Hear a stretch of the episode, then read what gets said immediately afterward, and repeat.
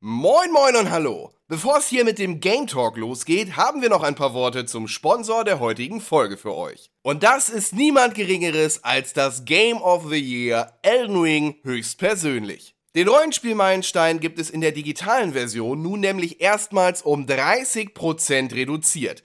Preise der physischen Variante können je nach Händler variieren.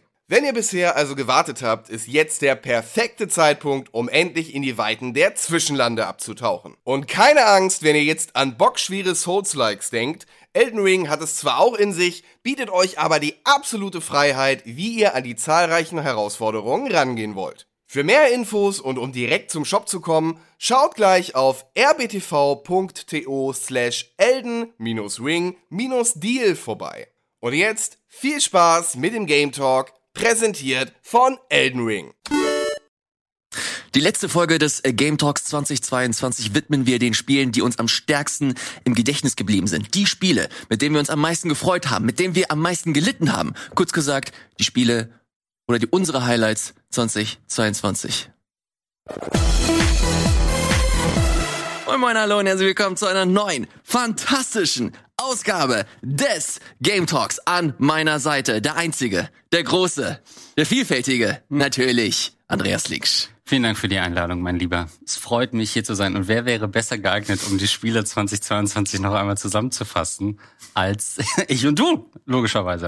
Ich freue mich äh, riesig. Äh, ihr seht es, es ist eine etwas, ähm, naja, untypische Konstellation hier im Game Talk. Ich glaube, du bist das erste Mal so richtig offiziell hier. Ja. Ähm, ich erinnere mich das letzte Mal, da war Gregor auch hier mit dabei, da habe ich dich hochgezerrt, weil ich unbedingt noch kurz über Immortality sprechen wollte. Ja. Das haben wir äh, vor ein paar Wochen, mittlerweile schon fast Monate, glaube ich, durchgespielt. Mhm. Können wir auch nochmal später drüber sprechen.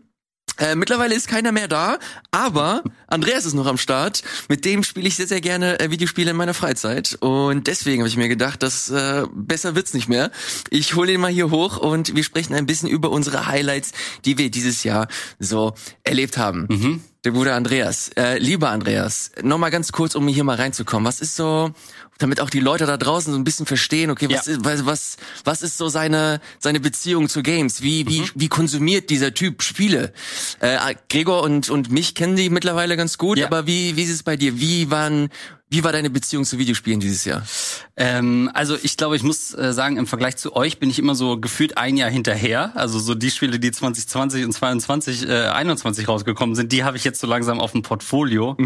Ähm, manchmal bin ich ganz froh, dass ich so Sachen wie God of War oder Elden Ring nicht direkt spielen muss, quasi beruflich, wenn die rauskommen. Weil das manchmal ja auch so ein bisschen Fluch und Segen ist, dass man sagt, okay, ich habe jetzt irgendwie eine Aufzeichnung, ich muss God of War bis da und da durchspielen oder anspielen. Bei mir ist es eher immer so ein bisschen stimmungsgetrieben ähm, und primär aber schon auch Konsole. Primär PS5, also ich bin eher jemand, der auf der Couch sitzt und zockt und nicht noch Bock hat, sich an den PC zu sitzen, nachdem er acht Stunden an dem PC sitzt ähm, tagsüber. Und ich versuche auch inzwischen, weil ich natürlich auch Mitte 30 bin, nicht mehr so mega viel Zeit habe, eher irgendwie nach neuen Spielerfahrungen zu suchen. Gar nicht mehr so viel. Also Assassin's Creed habe ich ja sehr, sehr lange hier auch auf dem Sender gespielt und liebe die Reihe, aber zum Beispiel Valhalla habe ich jetzt ausgelassen, weil ich halt wusste, es ist more of the same. Ja. Es kommt ein DSC nach dem anderen raus mit noch mehr 30 Stunden, noch mehr. Ähm, und wenn ich sowas anfange, dann will ich es auch zu Ende spielen. Also habe ich es komplett ignoriert und eher so Spiele gesucht, die ein bisschen was anderes geben, die ein bisschen im Gedächtnis bleiben. Weil ich weiß nicht, wie es dir geht, aber ich habe das auch ganz oft, dass man Spiele so beendet und dann ein Vierteljahr später auch schon gar nicht mehr weiß, was war da eigentlich, wie war die Story, wie ist es nochmal ausgegangen, weil kaum was haften bleibt. Ähm, und deswegen kann ich Gregor nur beipflichten, wenn er sagt, ey, manchmal hat man mehr Spaß mit Spielen, die so vielleicht bei Metacritic eher orange sind und eher so unter der 75 sind, weil die ein bisschen mehr riskieren und ein bisschen mehr äh, hängen bleiben als so diese doch glatt gebügelten AAA-Dinger, ähm, die sich, die sich da ganz oben ähm, befinden. Wenn ich hier so auf deine Liste gucke, dieses Mantra hast du auf jeden Fall durchgezogen, dass du dir die Spiele angeguckt hast, die primär so im orangenen Bereich sind. Äh, ist auf jeden Fall super spannend. Da äh, werden wir äh, gleich nochmal zu kommen, zu deinem Punkt, ähm, dass du auch nicht immer so up to date bist. Wenn ich ganz ehrlich bin, ich beneide das. Ich finde das ganz, ganz cool, weil ich natürlich auch hier und da einfach diesen Druck verspüre, okay, man muss zumindest mal in so Sachen reinspielen, damit man halt darüber sprechen kann, damit man im Bilde ist. Ähm, aber ich finde das ganz geil, wenn wir uns mal wieder sehen und dann sagst du mir zwei Jahre nachdem es rausgekommen ist, ey, Spiel X, äh, das ist übrigens gerade richtig geil oder das nervt mich halt mega, äh, mega doll. Ähm, finde ich sehr, sehr gut. Und ich äh, sehe mich da auch wieder, dass man primär so nach Spielen sucht, die halt wirklich so einen bleibenden Eindruck mhm. hinterlassen. Ja. 2022 war das Jahr, wo ich glaube ich mit am wenigsten gespielt habe, mhm. so im Vergleich zu den anderen Jahren. Aber die Spiele, die ich gespielt habe, die waren geil. Die, mhm. ähm, da kann ich zurückdenken und ich weiß ganz genau, was ich zumindest grob gemacht habe, wie die Story auch wirklich konkludiert ist. Das haben wir, oder das habe ich zumindest in den letzten Jahren, oder ist mir immer schwerer gefallen, dass ich am Ende nicht mehr weiß, okay, was ist da eigentlich passiert, sondern sich auf Wiki erstmal eine komplette ja. Zusammenfassung durchlesen. Das war dieses Jahr nicht so. Das fand ich ganz angenehm und ich glaube, ich werde das so äh, weitermachen, dass man weniger, weniger von dem ganzen anderen Kram spielt, die sowieso anfallen oder wo gerade der Riesenbass herrscht und vielmehr sich die, man sich die Spiele rauspickt, wo man das Gefühl hat, okay, da wird man tatsächlich eine gute Zeit mit haben. Ja, absolut. Also es gibt so viele Spiele, du kannst nicht alles spielen. Dieser Komplettierungsdrang irgendwie zu sagen, ich will irgendwie, weiß ich nicht, die Top 50 Games auf Metacritic von meiner Konsole irgendwie mal gespielt haben oder so, das schaffst du eh nicht. Geht wirklich darum, sich Spiele zu suchen, ähm, die, die wirklich einem, ja, was mit einem machen am Ende des Tages. Deswegen, ich habe immer äh, großen Respekt vor so Leuten, die sich so richtig auf ein Spiel einsteigern können, irgendwie oder nur ein MMO-RPG spielen ja. und da dann richtig gut sind, 2000 Stunden haben. Ich habe das ein bisschen bei Civ. Ich bin, würde ich sagen, okayer Civ-Spieler. Ich liebe Civ. Ich könnte nur Civ spielen. Aber dann würde ich so viele andere Sachen verpassen, mhm. dass ich, wenn du eine Civ-Runde anfängst, spielst du halt drei Tage am Stück, diese eine Runde zu Ende.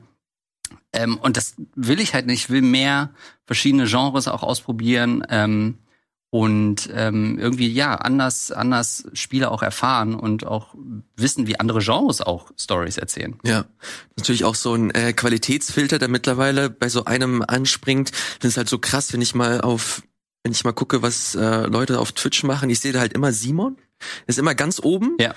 Ähm, und ist quasi immer online und er verschreibt sich quasi diesem, diesem Medium quasi und spielt einfach alles, er was kommt. Alles. Ja. alles. Ja.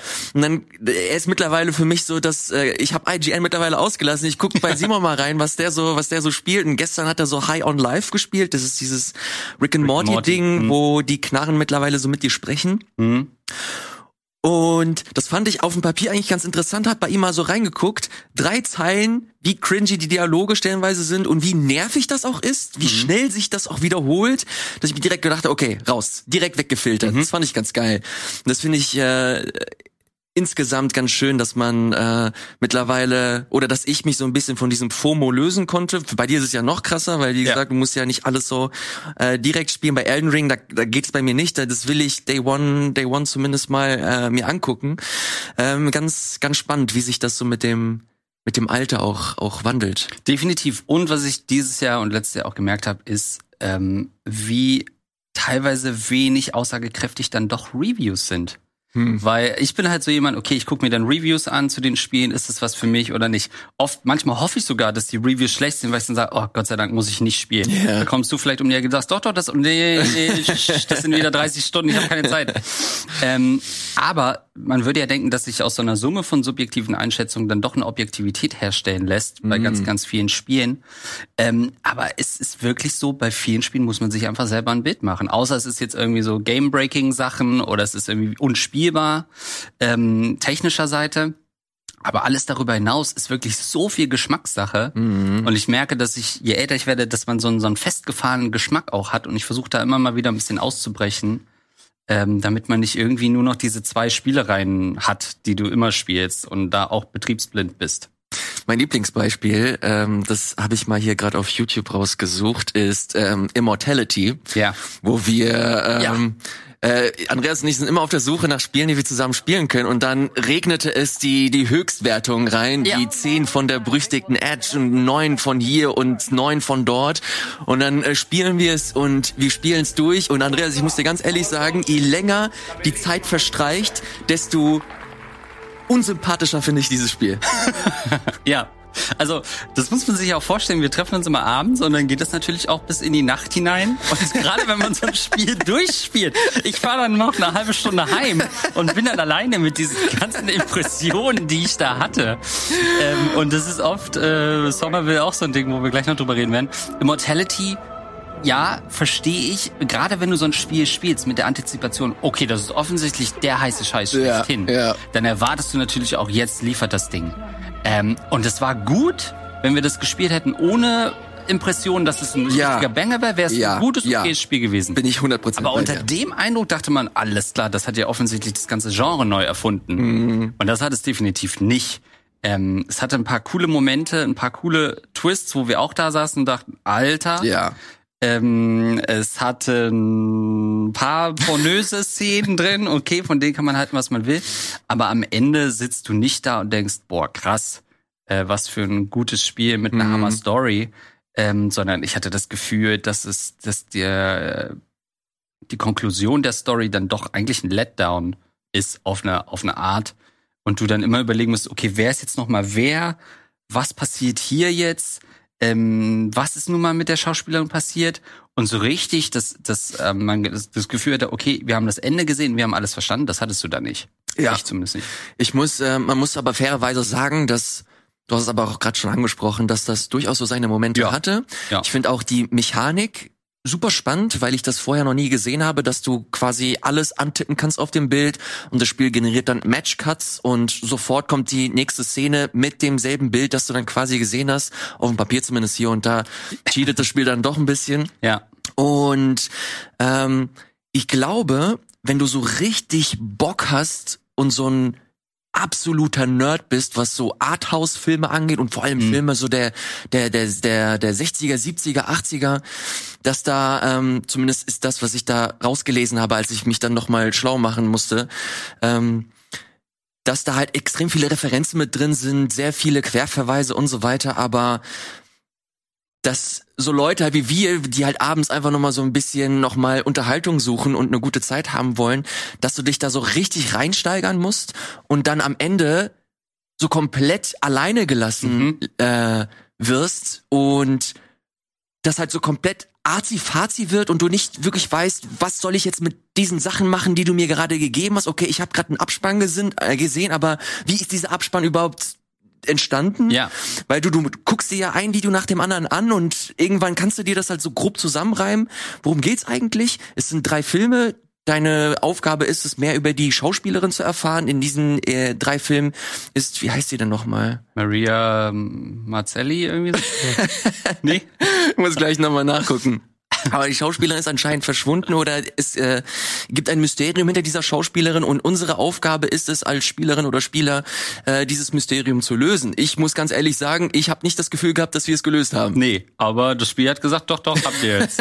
ähm, genau, es hat so ein paar geskriptete Momente, die dann schon richtig cool sind auch. Es spielt auch damit, dass du irgendwie so diese vierte Wand brichst und so weiter. Und das ist schon ganz cool. Ähm, und äh, ich glaube, das haben wir auch schon gesagt, es ist auch super spannend, vielleicht auch für Leute, die gar nicht so, so Medien-, Filmaffin sind, aber für mich auch zu sehen, wie so Filme gedreht werden. Ja. Weil du, also diese drei Filme, da wurde schon richtig viel, äh, offensichtlich Geld und auch, ja, einfach Arbeit, Skripten und so weiter Extrem gut produziert, ja. um, um diese Filme zu drehen. Und es war eigentlich cool, auch zu sehen, wie diese Filme weitergehen und diese Geschichte zu erzählen. Ähm, und es hätte für mich diese übergeordnete Ebene gar nicht gebraucht, die da noch dazukommt. Die es aber wahrscheinlich dann irgendwie wieder so ein bisschen ja mehrdeutig anhaucht und so weiter. Mir hat es komplett gereicht, rauszufinden, was mit dieser Frau passiert ist. Aber es gab natürlich auch echt Szenen, die, wo du schon denkst, what the fuck? Ja. Okay, krass. Wie sind wir jetzt hier gelandet? Wie sind wir in diese Ebene jetzt reingekommen? In diese Szene reingekommen? Was passiert hier? Das war dann schon wieder cool und, das muss man auch sagen, das ist halt ein Spiel, was hängen bleibt. Also wir wissen Ja. jetzt noch, vielleicht nicht mehr alle Details, aber in ein, zwei Jahren, wenn du irgendwie mir das- per WhatsApp das Cover schickst, werde ich Flashbacks haben. Äh, das ist, glaube ich, ein ziemlich guter Indikator dafür, dass man sich das ähm, dennoch äh, mal angucken sollte. Gibt es äh, im Game Pass, gibt es mittlerweile auf Netflix Gaming. Wenn du Netflix Subscription hast, kannst du es dir auf dem Handy runterladen. Geht mittlerweile auch, ist aber auch für PC äh, erhältlich. Und wenn ich mich nicht äh, äh, ganz irre, wird das auch für die ähm, PlayStation erscheinen. Ähm, guckt es euch gerne mal an. Ist auf jeden Fall ein Spiel, wie Andreas gerade gesagt hat, das hängen bleibt. Äh, habt aber nicht die Erwartung, dass das das 10 von 10 Spiel sein wird und dass das äh, das komplette FMV-Genre revolutionieren wird. Ähm, auf jeden Fall direkt, also ich habe jetzt nicht damit gerechnet, dass wir mit so einem Ding hier in diese Sendung starten. Immortality, na gut, alles klar. Andreas, machen wir weiter mit äh, noch einem Spiel, das wir äh, zusammen gespielt haben. Trifft sich ganz gut, weil äh, ich das hier in die Sendung noch gar nicht mitgebracht habe. Äh, wurde im Sommer 2021 angekündigt mhm. als das neue große Spiel der Limbo Macher. Stellt sich heraus, das ist ein Producer, also nicht der Director, sondern der jemand, der mit äh, an diesen ganzen Geschichten mitgearbeitet hat, wie Inside und Limbo und hat sich selbstständig gemacht, eine eigene Firma und Somerville will in dieselbe Kerbe schlagen. Also mhm, auch Richtung okay. Limbo, auch Richtung Inside, ein bisschen düsterer, äh, sehr viel mit Atmosphäre wird gespielt, keine Dialoge, viel mit Exposition. Äh, Andreas, das haben wir gespielt. Ich mache mir hier den Trailer an. Ähm, bevor ich hier meinen Senf dazu gebe, weil ich habe auf jeden Fall Gedanken dazu. Mhm. Äh, wie ist so dein dein Gefühl? Wir haben das ist jetzt auch ein bisschen her, seitdem ja. wir es durchgespielt haben. Haben wir es haben wir auch an einem Abend gemacht. Ja. Vier Stunden oder so. Wie ist so deine Erinnerung an dem Spiel?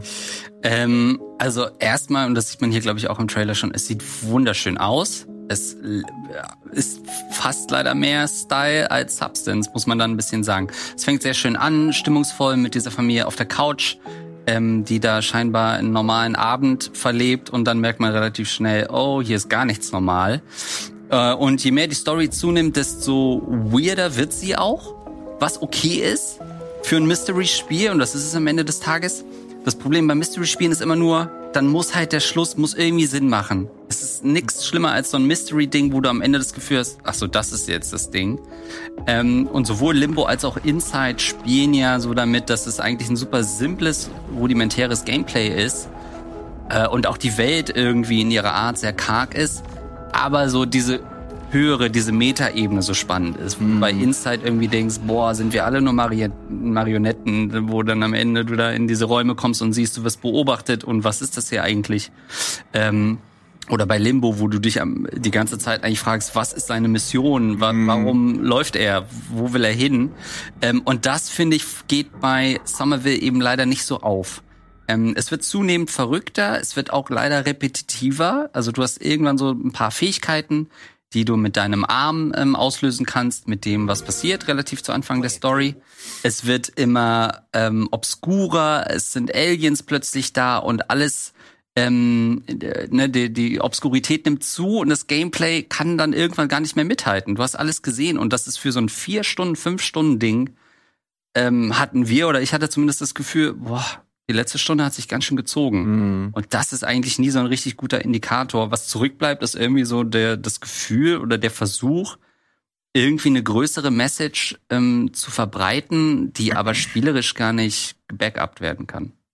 Ich, äh, mir ist ein Satz im Gedächtnis geblieben, äh, den du an dem Abend äh, gesagt hast. Und ich, ich finde, das fasst das ziemlich gut zusammen. Und zwar, dieses Spiel hatte jetzt schon vier oder fünf Enden. Mm, ah ja, dass das ja. ähm, ja. Somerville, du hast, du hast es äh, ziemlich gut beschrieben, dass es versucht hat, mit verschiedenen Ebenen zu arbeiten.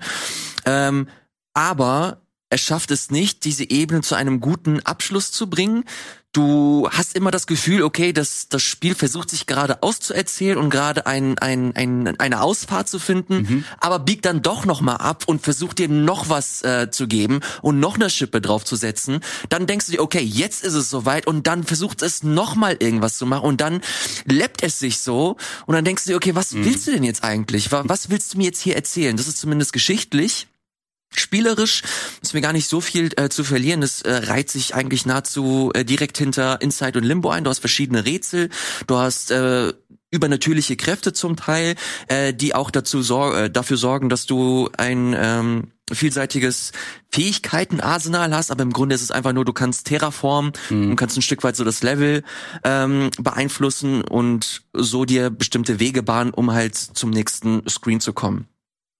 Das ist es im Grunde insgesamt. Ich finde dennoch, das ist ein durchaus interessantes Spiel, um mal so den so einen Akzent zu setzen in diesem Genre, weil du hast halt mit Inside und Limbo und und Playdead heißen sie, glaube ich, mhm. ähm, so die Speerspitze und da kommt nichts ran und ich habe da ich habe das Gefühl da, da ist noch zu wenig zu wenig Vielseitigkeit zumindest habe ich wenig äh, in diesem Genre gesehen und ich habe das Gefühl dass da noch viel mehr geht Mhm. äh, oder zumindest habe ich einfach viel mehr Bock solche Spiele zu spielen Ja. Und da kommt sowas äh, ganz gut, äh, finde ich. Gibt es auch im, im Game Pass. Äh, könnt ihr aber euch äh, ganz normal über die Storefronts äh, kaufen.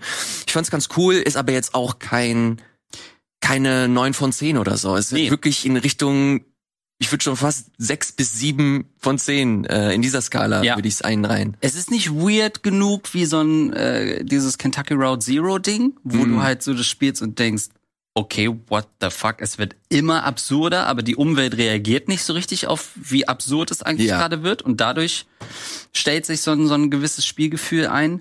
Es ist auch nicht so, wie du schon sagst, so kongruent irgendwie wie Limbo oder ähm, Inside, wo du sagst, aha, das ist die Message, die sie bringen wollen, sondern es ist irgendwo im wahrsten Sinne in diesem Limbo zwischen diesen Spielen gefangen und will irgendwie ein bisschen alles sein. Ähm, aber ey, bei vier, fünf Stunden muss man natürlich auch sagen, es kann einem gar nicht schlimm genug auf den Sack gehen. Ne? Ich glaube, wenn das so ein 10, 12 Stunden Spiel Boah, wäre, nee, das weiß ich äh, nicht, ob wir es ja. nochmal angefasst hätten. Nee, nee. Dafür hat es sich zu schlecht auch gespielt. Es Ja. war zu, zu clunky Ja. auf Neudeutsch. Ähm, und dadurch äh, hat das insgesamt sich nicht zu 100% getragen, auch Ja. spielerisch. Die Rätsel, hast du doch irgendwann das Gefühl gehabt, okay, da musst du jetzt schon sehr stark um die Ecke denken. Da hatte, ich erinnere mich, dass ich glaube, du hattest so einen Galaxy Brain Move, wo ich mir gedacht habe, okay, hier hätte ich jetzt mindestens drei Stunden nochmal gesessen, allein dem für die Eimer. Nummer. Ja, Ja, ja. das war, ähm, das ist Ja. aber nochmal eine andere, äh, eine andere Geschichte. Auf jeden Fall ein spannendes Spiel. Gibt es, äh, wie gesagt, für die Xbox und für den PC, für die PlayStation leider äh, nicht. Immortality, kurzer Nachtrag, ähm, nur damit ihr das gehört habt, gibt es auch für die Xbox Series X, für den PC und mittlerweile auch, wie gesagt, für Smartphones über Netflix.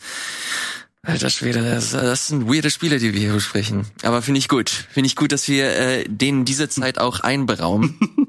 Äh, weil äh, ich, ich sag's euch direkt, äh, es, es wird genau in dieser Qualität hier weitergehen. ich guck mir Andreas äh, Liste an und ich würde direkt sagen, äh, lass uns mal in die Spiele gehen, die wir äh, sonst so äh, gespielt haben Ja. über das Jahr hinweg. Nochmal ganz kurz, Andreas, für dich so zur Einordnung. Ähm, du hast ja gerade ein bisschen erzählt, wie deine generelle Beziehung so zu, zu Spielen steht oder wie du zu Spielen stehst und wie du sie konsumierst. Insgesamt dieses Jahr, wie hast du dieses Jahr empfunden in Sachen in Sachen Games? Ähm, also ich finde, diese Corona-Jahre waren so das erste Mal, dass man ähm, aufholen konnte, ein bisschen was. Und ich so das Gefühl hatte, irgendwann sowohl serienmäßig als auch spielemäßig, oh, jetzt bin ich wirklich mal auf dem Level, dass nichts mehr zu spielen da ist. Übertrieben gesagt natürlich. Luxusproblem ist immer was zu spielen, immer was zu gucken. Aber dass ich so bei Netflix gesättigt war und dachte, hm, okay, und bei Spielen einiges nachgeholt habe und dann so eigentlich zu Beginn des Jahres, dadurch, dass auch weniger Spiele nachgekommen sind in 2020 und 2021, vieles ja immer noch verschoben ist ins nächste Mhm. Jahr, gab es nicht so diese krassen äh, Must-Play-Dinger. Ja, ein Elden Ring hole ich mir irgendwann noch, weiß ich aber auch, da habe ich halt 150 Stunden oder so vor mir. Muss man erst mal rein. Da sitze ich halt ein Vierteljahr. Mhm. Ich habe letztes Jahr zu Weihnachten Red Dead 2 noch durchgespielt, weil da sitze ich halt ein Vierteljahr dran, weil es halt ewig geht. Und du halt nicht das am Stück dann wegspielen kannst. Ähm, und deswegen fand ich es eigentlich ganz froh, mal ein bisschen die Chance zu haben, aufzuholen. Und vielleicht auch nochmal so einen zweiten Blick einem Spiel zu geben, wo man sonst in der Flut der Games gesagt hätte, ach nee, das lasse ich jetzt, das fällt hinten über.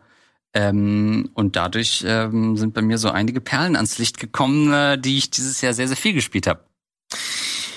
Nennen wir mal direkt hier eine Perle oder werfen, Sie, werfen wir sie mal hier in den Raum. Ich, ich sehe hier ganz oben auf meiner Liste Gotham Knights. Ja, Gotham Knights, äh, ein Spiel, das dieses Jahr ähm, durchaus viel besprochen wurde, aber vielleicht nicht so, wie äh, das Spiel es gerne gehabt hätte. Es hat äh, bestochen mit äh, einer äh, sehr äh, man kann es nicht leider anders sagen, mit, mit schlechter Performance. Dadurch ist es halt hauptsächlich ins Gespräch gekommen, dass es technisch leider nicht so gut funktioniert hat, dass die Koop-Aspekte äh, nicht so funktioniert haben, wie, äh, wie sie es äh, tun könnten. Auch, dass hier und da äh, si- sich viele darüber beschwert haben, dass es äh, Loot gibt, dass man normalerweise nur in Service-Games äh, findet, also in Sachen Destiny und, und Konsorten, äh, dass es hier so ein bisschen deplatziert wirkte. Ich habe jetzt hier den guten Andreas hier und der kommt mit der absoluten absoluten Antithese und zwar Gotham Knights macht durchaus Spaß. Und er wird uns erklären, warum. Absolut. Gotham Knights ist eins dieser Spiele, wenn du nur Reviews davon liest, hast du ja das Gefühl, um Gottes Willen, das ist ja komplett ähm, schlecht gewesen. Das sollte man auf gar keinen Fall spielen. Oh mein Gott, als Batman-Fan bitte die, die Finger davon lassen. Und das ist es absolut nicht. Ähm, und auch heute noch, wenn ich Reviews sehe, denke ich so, was haben die genau gespielt? Wenn du von einem Arkham Knight kommst und sagst, so soll Gotham Knight sein, dann wirst du mit Sicherheit enttäuscht werden. Es macht alles, was Arkham macht, ein bisschen schlechter. Es macht aber auch nicht alles, was Arkham macht, komplett schlecht, dass es unspielbar ist. Ähm, du hast natürlich die äh, schon mal die These, dass du eben Batman nicht im Spiel hast und deswegen dich quasi auf die zweite Reihe verlassen musst mit äh, Batgirl, Red Hood, Nightwing ähm, und Robin. Was ein bisschen die logische Folge aus den Arkham-Spielen ist, wo ja, äh, ohne da jetzt groß was zu spoilern, aber Batman am Ende eben auch nicht mehr so Bock hat und halt diese vier in seine Fußstapfen treten. Ähm, es ist eine richtig schöne Welt. Gotham sieht hammer toll aus. Ich finde es richtig schön. Ich hatte auch, was du gerade sagst, mit den technischen Sachen hatte ich nix. Mhm. Wirklich gar nix. Ähm, ich hatte mal einen Fußgänger, der sich ein bisschen verirrt hat. That's it. Ähm, es ist eindeutig ein Spiel, was irgendwie so zu viele Köche hatte. Und man hat das Gefühl, sie wollten eine Sache durchziehen und am Ende gab es irgendwie andere Ansagen und dann ist das dabei rausgekommen. Du sagst es richtig, diese Rudimente aus dem Loot-System, wenn du ins Menü gehst, sieht es aus wie ein fucking Borderlands. Mm. So eklig, sorry, von den Farben vom Menü, das sieht alles so billow aus. Es kommt aber im Spiel eigentlich null zum Tragen. Du sammelst die ganze Zeit irgendwelche Rohstoffe in Kisten automatisch mit und auch von Gegnern ein. Ich könnte dir nicht mal sagen, wie einer der Stoffe heißt, die du da sammelst, weil es überhaupt keine Rolle spielt. Du hast ähm, ständig ähm, die Notwendigkeit, auch dir neue Rüstungen zu craften, was aber automatisch passiert. Du hast immer genug Ressourcen von allen Sachen da. Ich mhm. weiß nicht, ob sie das irgendwann nachgepatcht haben.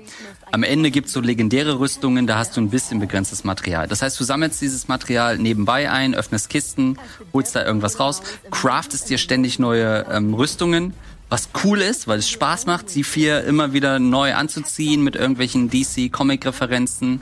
Ähm, und alle vier spielen sich ein bisschen anders. Spielen sie sich komplett anders? Nee, nicht. Ähm, du hast mit Red Hood jemanden, der so große, schwere Gegner eben äh, mit, mit äh, schweren Niederschlägen killen kann, wo die anderen sich ewig abmühen. Du hast mit Batgirl eher jemanden, der aus der Distanz Überwachungskameras und so hacken kann, dann kommst du da ungesehen durch. Du hast mit äh, Robin jemanden, der sehr viel schleicht äh, und dadurch auch große Gegner ausschalten kann. Also es ist, wenn du irgendein YouTuber oder in irgendeinem Review habe ich auch gehört, wenn du dir vorstellst, dass du Batman hast als ultimative Kampfmaschine und den aufsplittest mm. in vier, dann kriegst du ein bisschen das Gefühl, weil alle sind nicht äh, sind nicht super super mega stark, sondern sie haben alle so verschiedene Skills von Batman, äh, die sie die sie einsetzen können und den Eindruck, den ich so ein bisschen entkräften muss, ist, es wirkt so, wenn man die Reviews guckt, dass das Spiel super lieblos wäre. Und das ist es eigentlich nicht. Du hast diese vier Charaktere, die alle damit umgehen müssen, dass Batman halt gestorben ist. Das heißt, A, was macht das mit ihnen? B, was ist ihre Rolle in dieser Vierer-Konstellation? Äh, und es gibt super viele Cutscenes für jeden der vier ähm, Charaktere in, in dem neuen Hauptquartier mit Alfred, wie sie interagieren, wo du was über die Charaktere lernst wo sie reifen und ihre Rolle einnehmen in diesem Quartett, wo sie mit Batmans Tod umgehen. Bei Batgirl ist es dann noch Commissioner Gordon, ihr Vater, der auch ähm, verstorben ist. Äh, und so finden sie so ihren Weg in diesem neuen Gotham, auch mit diesem Druck, oh mein Gott, Batman hat alles so besser gemacht und wer bin ich eigentlich? Ähm, und das finde ich ist super schön erzählt. Nun kann man sagen, äh, schade, dass das nur über Cutscenes ist und nicht nur über äh, oder über Missionen und so weiter. Aber das Spiel ist so auch schon 30, 40 Stunden lang. Mhm. Ähm, und ich finde, die Mühe ist da. Du, äh, du kriegst nur mal ein Beispiel zu nennen kriegst auch, jeder Charakter kriegt ständig E-Mails. Da ist dann mal so ein, ähm, so ein Clark Kent, also Superman, der eine Mail schreibt und sagt, ey Leute, wenn ihr irgendwas braucht, äh, sagt Bescheid, ich bin da. Dann ähm, macht Nightwing an, in irgendeiner Mission immer Wortwitze mit einem besonderen Spiel und äh, mit, mit, mit einer Mission und schickt das per Mail rum. Und dann kommt irgendwann raus, äh, dass er Superman eine Mail geschrieben hat, äh, ob er ein paar Wortspielideen hat. Und das siehst du aber nur als Nightwing, dass er sich diese Wortspiel-Gags von äh, Superman geholt hat. Es gibt für jeden Charakter aus seinem eigenen Universum auch noch so Mails, ähm, äh, die er kriegt. Ähm, und du hast das Gefühl, da ist schon, das hat viele gute Momente. Ähm, es hat aber auch natürlich Probleme, logischerweise, sonst wäre es ein Must-Play-Ding. Und das ist A, dass es schäbiger aussieht, als es eigentlich ist. Du guckst drauf und kriegst sofort Panik und denkst, ach du Scheiße, ich muss hier irgendwie looten, craften. Das ist ja super nervig. Du hast dieses Bad Cycle, was du von Anfang an verfügbar hast, also was so ein bisschen das Batmobil äh, Äquivalent ist. Es hat diese komischen Schlieren an der Seite, wenn du fährst, also das so wie so Fahrtwindstriche sind, wo du denkst, warum? es macht eigentlich Spaß, mit dem Bad Cycle zu fahren. Ähm, aber es, äh, wenn du es rufst, kommt es einfach aus dem Nichts rein teleportiert, nicht wie das Batmobil, was irgendwie um die Ecke ah, rauskam, ja. wo du denkst, das ist eine Animation mehr und das ist wesentlich cooler. Warum seid ihr diese Extrameile nicht gegangen? Ähm, es gibt ähm, eine Story, die aus meiner Sicht auch cool ist, die, glaube ich, wenn man diese ganze Comic-Reihe um den Rat der Eulen verfolgt, wahrscheinlich wenig Twists beinhaltet. Es gibt so ein paar Sachen, die sind einfach vorhersehbar. Ähm, du bist aber in unterirdischen Minen unterwegs, du bist im Blackgate-Gefängnis, du bist auch noch in einem anderen Gefängnis, was wir aus der Arkham-Reihe kennen. Ähm, und das macht mega viel Spaß, sich in diesen Locations zu begeben. Ähm, und was aber das, das große Problem mit dem Spiel ist, ist einfach das Kampfsystem, weil es auch wieder Arkham Light ist und zwar komplett runtergefahren. Während du bei, bei den Arkham-Spielen hattest du mit Batman zig Moves. Ja, du konntest irgendwie ähm, äh, den mit dem Umhang betäuben, dann konntest du einen Battering werfen, Explosivgel anbringen, da noch eine Mine, hier drüber springen, da eine Spezialfähigkeit. Das hat's abwechslungsreich gestaltet.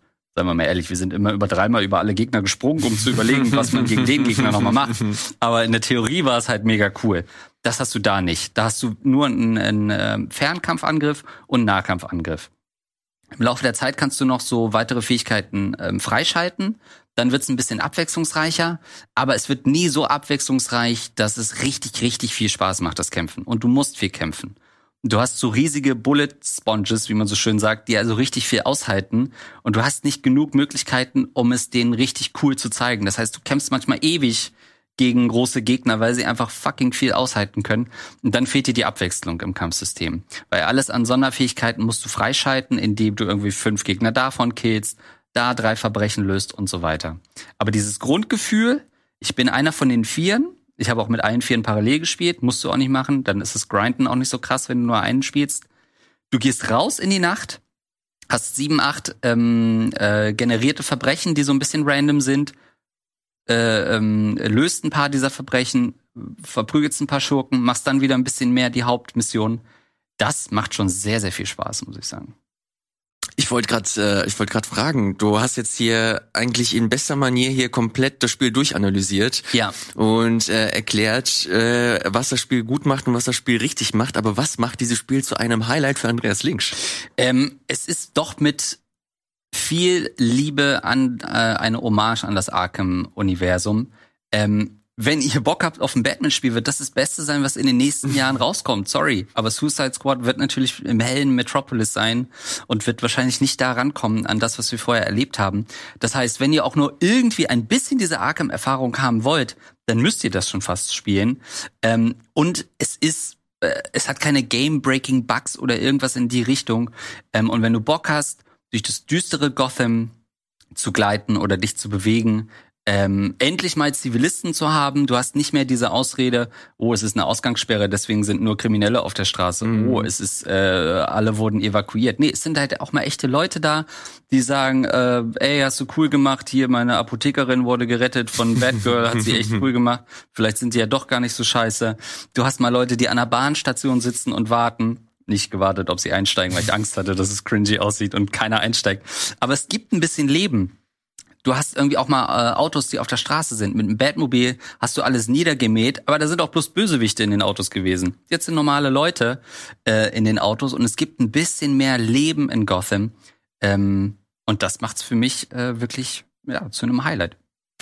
Kleiner Disclaimer hier, muss man muss subjektiv, man, klar. muss man muss man natürlich äh, hier dazu äh, erwähnen. Subjektiv ist es sowieso alles, was wir hier sagen, aber du bist halt auch großer Batman-Fan. Ja. Ne? Also du bist generell sehr stark in dieses, in diese Welt, in dieses Universum investiert, was das angeht. Wir haben es gerade schon rausgehört, dass du hier mit dem Rad der Ohren, keine Ahnung, was die Nummer ist, aber gut. Ja, mal endlich verbrauchte, also es ist nicht derselbe, es ist nicht Joker. Mal wieder. Allein das ist ja schon, Gott sei Dank ist es nicht schon wieder fucking Joker, weil Batman hat so viele gute Feinde.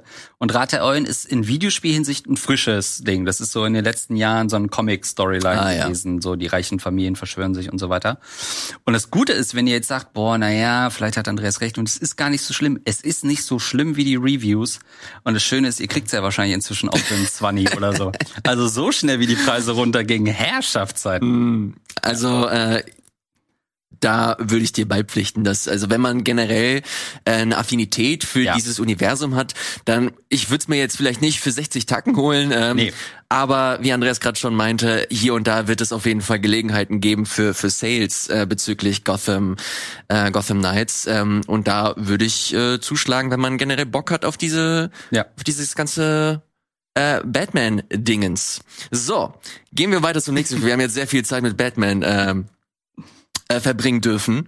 Gehen wir weiter zum äh, Spiel, das ich hier mitgebracht habe. Und zwar ist das auch ein Spiel, das ich hier noch gar nicht großartig erwähnt habe. Äh, nennt sich Hard Space Shipbreaker. Hm. Ähm, ist ein interessantes Spiel, weil es jetzt auch nicht so zu den Top-Notch-Titeln gehört in diesem Jahr und es sich auf dem Papier super boring anhört.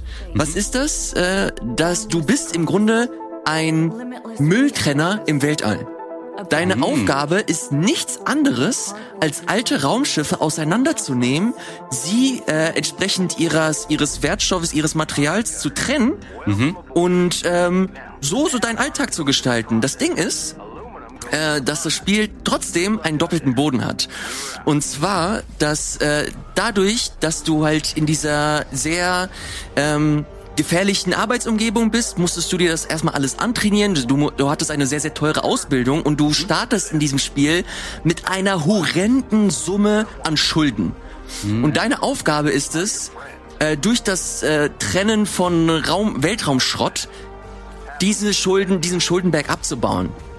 So, was ist, du machst im Grunde wirklich nichts mehr anderes. Du hast deine verschiedenen Raumschiffe, hier siehst du es dann auch, dass du verschiedene, ähm, verschiedene, äh, Blickwinkel hast und wie du diese verschiedenen Materialien aus, ausfindig machen kannst. Du hast halt deinen Cutter.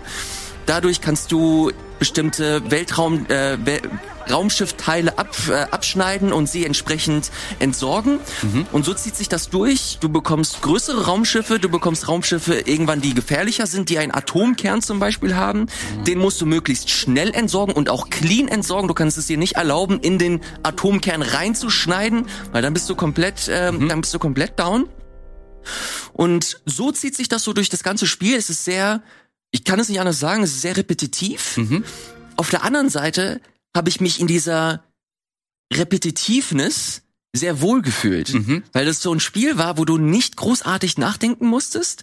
Du konntest dich einfach reinfallen lassen und wenn du halt dir irgendwann diesen Skill eingeeignet, angeeignet hast, wie du das am besten schneidest, wie du das halt so rausnimmst, das hat natürlich auch was unfassbar befriedigendes, dass du weißt, okay, ich habe das jetzt so perfekt Millimeter genau so getrennt und dann zack, hier. Und dann hast du natürlich, du bist halt im Weltraum, es ist ein bisschen Sci-Fi. Und dann kannst du halt so so Sci-Fi-Kabel ansetzen.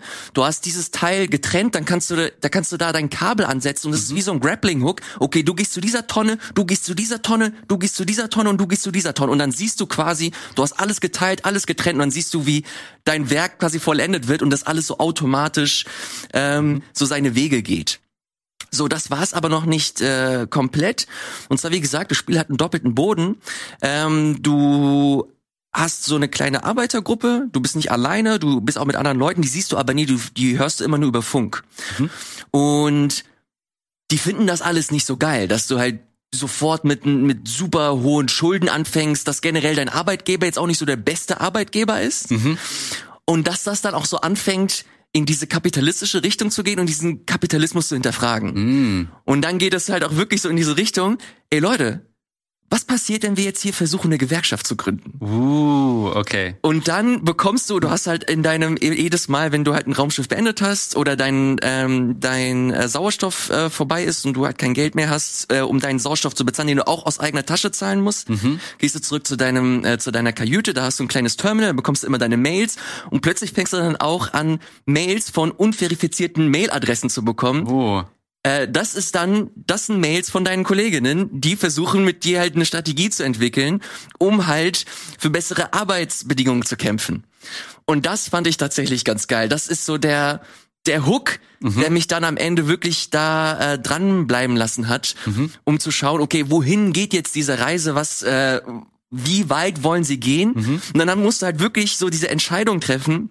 Ich nehme jetzt ein bisschen äh, vorweg, aber ich bin der Meinung, dass das nichts äh, vom, vom eigentlichen Spiel euch wegnimmt, dass du wirklich die Entscheidung treffen musst, okay, ihr geht jetzt in den Streik, streikst du jetzt wirklich mhm. und riskierst es, kein Geld zu verdienen, weil du musst Geld verdienen, mhm. oder stellst du dich auf die Seite oder stellst du dich auf die andere Seite und versuchst halt ganz normal deinen Arbeitsalltag durchzu, äh, ja. durchzusezieren.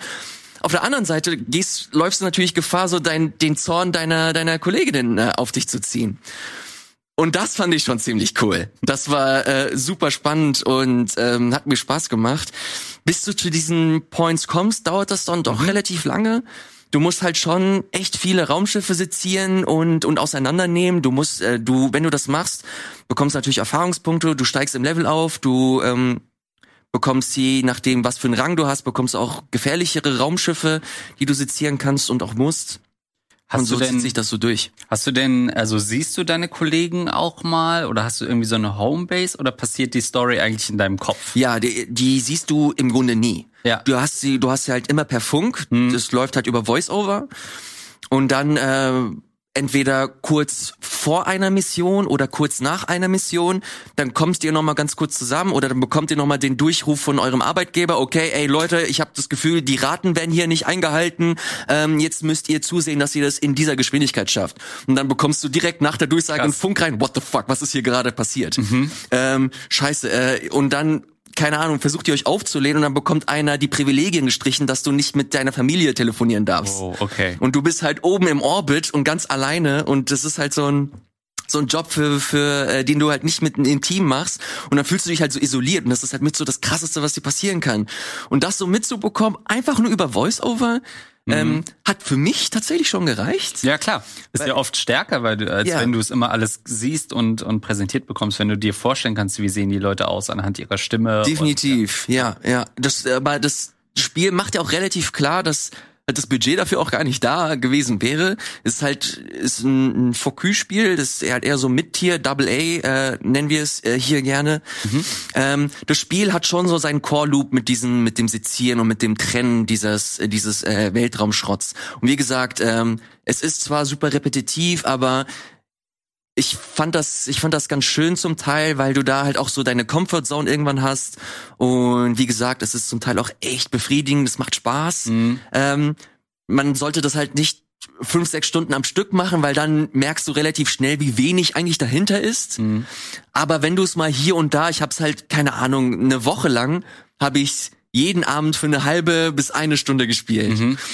Und das war doch ganz cool, weil das so ein, okay, du arbeitest halt viel und du redest mit anderen Leuten und dann setzt du dich einfach hin und machst so deine stupide mhm. zack, zack, zack, zack und ab in die Müllverbrennung so. Mhm. Das war, äh, ich habe in diesem, in die, in diesem Gameplay Loop habe ich schon was Schönes mitnehmen können insgesamt. Mhm. Ähm, am Anfang dachte ich, oh, geht es jetzt in so eine Jeff Stranding Richtung von der äh, von der Art der Beschäftigung? Gibt es einen Begriff eigentlich für diese Art von Gaming, dass du halt so dieses ist, ist ja schon naja nicht ein Trend, aber es gibt ja häufig, dass du so sehr eigentlich stupide hm. Arbeiten am Stück verrichtest. Also dass ja Gaming gar nicht unbedingt mehr so sein muss, dass du irgendwie komplex geflasht wirst, sondern es gibt ja auch so einen hohen Bedarf, einfach Spiele zu machen, wo du sehr repetitiv Sachen machst, ja. die so ein bisschen eher beruhigend sogar sind, ähm, trotz der Story.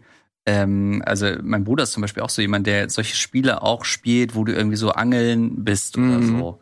War einmal Halloween bei ihm, da mussten wir kurz das spielen, weil es da so besondere Karpfen zu fangen gab. Oder so. Also, ne, es gibt ja so Leute, die halt das mögen, einfach sich so in Ruhe was aufzubauen, gar keinen Stress zu haben. Ähm, und das finde ich immer, diese Art Slow Gaming quasi, mhm. finde ich, hat immer schon so, so, einen Reiz, weil man, gerade wenn man im Alltag genug Stress erlebt oder genervt ist oder whatever, dann wirklich mal runterzukommen und trotzdem ja. irgendwie sich so seine eigenen, okay, jetzt trenne ich das da ab und das kommt dann in Müll, bla bla bla. Mhm. Das klingt schon eigentlich ganz cool. Und vor allem offensichtlich ja auch zeitlich beherrschbar, wenn du sagst, okay, es geht Ja, auf jeden 16 Fall. Stunden. Auf jeden Fall. Ah, nee, nee, also das Spiel an sich geht halt deut es ist halt echt lang. Ähm, Ich habe insgesamt mittlerweile so 20 Stunden oder so und ich habe noch nicht das okay. Ende gesehen. Aber was ich damit meine, ist, dass du äh, ein Raumschiff innerhalb von 30 bis 60 Minuten Ah, halt ja. durchsezieren kannst. Und dann hast du halt wirklich auch so ein Endpoint. Da passiert nicht Großartiges, keine Cutscene oder so, sondern du wählst halt das nächste Raumschiff. Ja, ja, ja. So, das ist halt so ähm, das Ding und das machst du halt wirklich über diese ganzen Stunden hinweg. Und was ist für ich glaube, wenn es nur das gewesen wäre, wäre ich ziemlich schnell wieder weggegangen. Ja, Aber ja. dadurch, dass du halt noch mal äh, einen schönen Unterboden hast mit dieser Story, die das alles auch so ein bisschen hinterfragt, die so Mhm. ein bisschen mit dieser mit mit diesem Gameplay spielt. Okay, du machst die ganze Zeit nur dumme, stupide Arbeit, verdienst damit relativ wenig. Ist es das wert? Mhm. Und das finde ich ganz gut, dass sie diesen Hook tatsächlich noch ähm, geschafft haben und und bekommen haben gibt es, und das muss ich auch fairerweise dazu sagen, im, im Game Pass, und ich hätte es ohne Game Pass wahrscheinlich nicht äh, mir gekauft oder gespielt, ähm, ist aber jetzt auch kein 60-Euro-Titel. Das bedeutet, äh, wenn ihr jetzt keinen Zugriff auf die ähm, auf Game Pass oder die Xbox habt, äh, es gibt es auch für die äh, PlayStation. Äh, da kann man sich das äh, definitiv mal anschauen, wenn es, wenn es euch der äh, Preis zu hoch ist, in einem Sale oder so ist. Ich fand es auf jeden Fall äh, ein super spannendes äh, Spiel, dass man äh, nicht sofort auf dem Schirm hatte oder ich zumindest das Gefühl hatte, dass es nicht so doll besprochen Mhm. äh, wurde wie vielleicht andere Spiele. Und zieht sich durch, auch wieder eine besondere Spielerfahrung auf jeden Fall. Ja, Ja. definitiv, definitiv kann ich äh, so nur unterschreiben. Ob ich das auch für das nächste Spiel hier unterschreiben kann, das ich auf meiner Liste hier stehen habe, das sage ich euch gleich nach einer kurzen Pause. Hallo und herzlich willkommen zurück hier im Game Talk mit dem guten Andreas und mit meiner Wenigkeit. Äh, vielen Dank, Schokomel, für den Support. Und wenn wir hier schon bei Support sind, Lieber Andreas, ich habe mir ich, mir wurde eine äh, Zahl zugespielt, die ich äh, super interessant fand. Und zwar ging es darum, wie viele Leute sind im Rocket Beans Supporters Club für den Game Talk? Wie viele Leute haben ähm, angegeben, im Rocket Beans Supporters Club zu sein, äh, weil sie den Game Talk so spannend fanden? Und da hat mir Reinke zugeflüstert, dass das über 1000 Menschen sind. Krass. Ähm, an dieser Stelle vielen, vielen Dank äh, für den Support, dass ihr hier weiter zuschaut und dass ihr euch beteiligt in den Kommentaren über Social Media und äh, sonst wo. Das äh, merken wir tatsächlich. Wir sehen das. Wir sehen, dass da ähm, bestimmte Themen auf euch anspringen und dass ihr die Sendung weiter mit uns gestalten wollt. Und äh, dafür Dankeschön. Vielen, vielen Dank, dass ihr äh, mit dabei seid. Das wollte ich noch ganz kurz hier in den Raum werfen, bevor ich hier die nächste Nummer von Andreas äh, äh, mir anschaue. Und zwar habe ich hier Elex 2. Ja, Andreas, ich habe vor ein paar Tagen, als ich dich gefragt habe, welche äh, Spiele du mitbringen darfst, habe ich direkt gesagt, dass Elex 2 eigentlich verboten ist. Warum hast du es hier unbedingt trotzdem mitbringen wollen? also du, ich, ich meine, ich habe ja meine PlayStation Best of the Year Statistik rausgehauen und das waren immer Platz zwei und drei, Elex 2 und, und Gotham Knights. Also hatte ich keine Chance äh, auszuweichen. Ähm, auch hier wieder ein Teil meiner Rubrik von Kritikern gehasst, von mir geliebt. Ähm, Elex 2 ist ähm, in vielerlei Hinsicht wahrscheinlich das beste Piranha Bytes Spiel seit langem.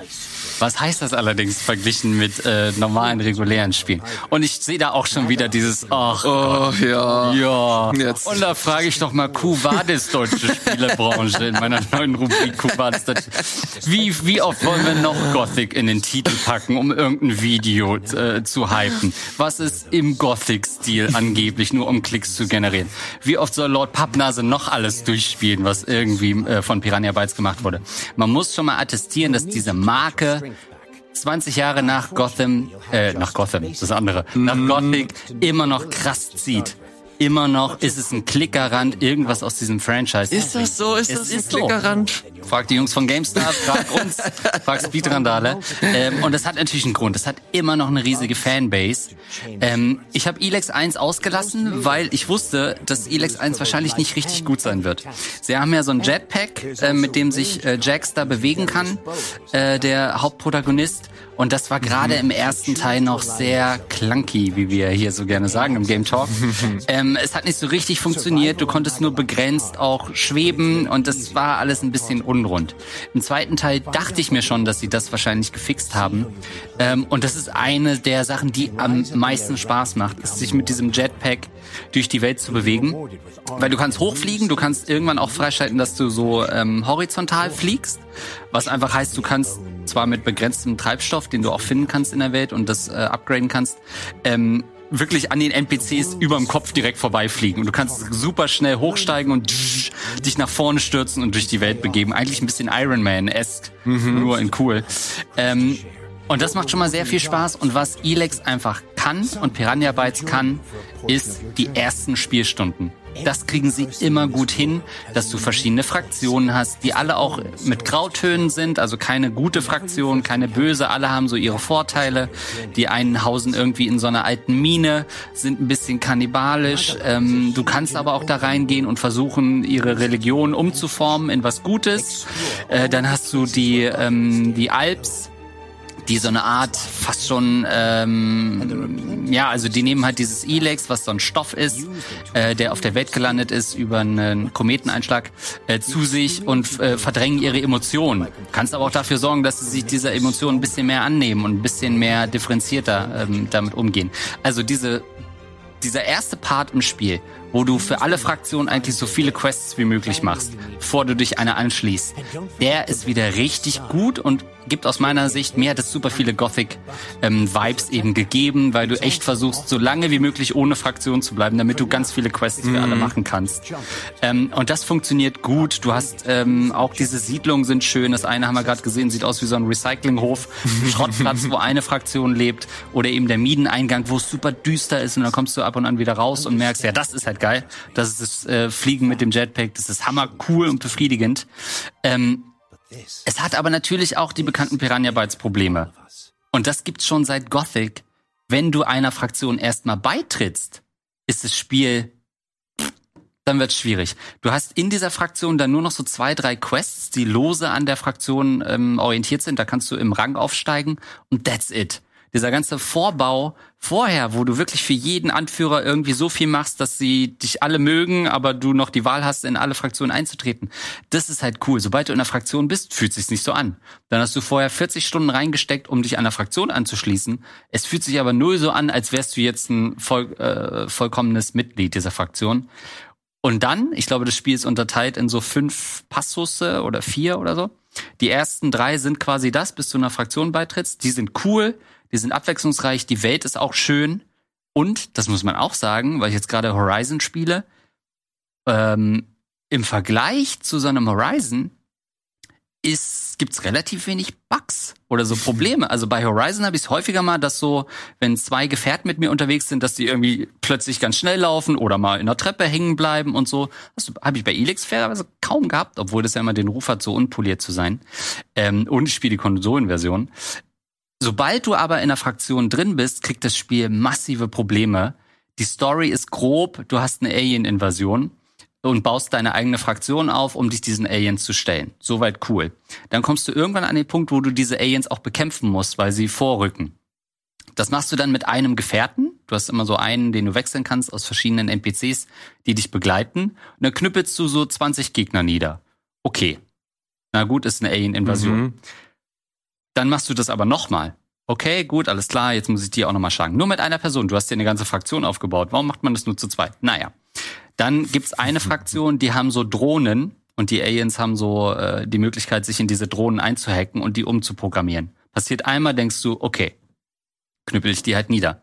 Dann kommt es noch zweimal, dass du noch mehr Drohnen, die umprogrammiert, wo du denkst, warum haben sie die nicht einfach stillgelegt nach dem ersten Hack?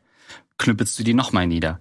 Und so ist dieser dritte und vierte Akt ist nur Niederknüppeln von viel zu großen Gegnergruppen, bis es dann am Ende nochmal zu einer Schlacht kommt, wo du endlich deine Fraktion mitnimmst und zusammen die Gegner niederknüppelst, ja. was sich auch dann episch anfühlt, weil das ja das ist, weswegen du die aufbaust.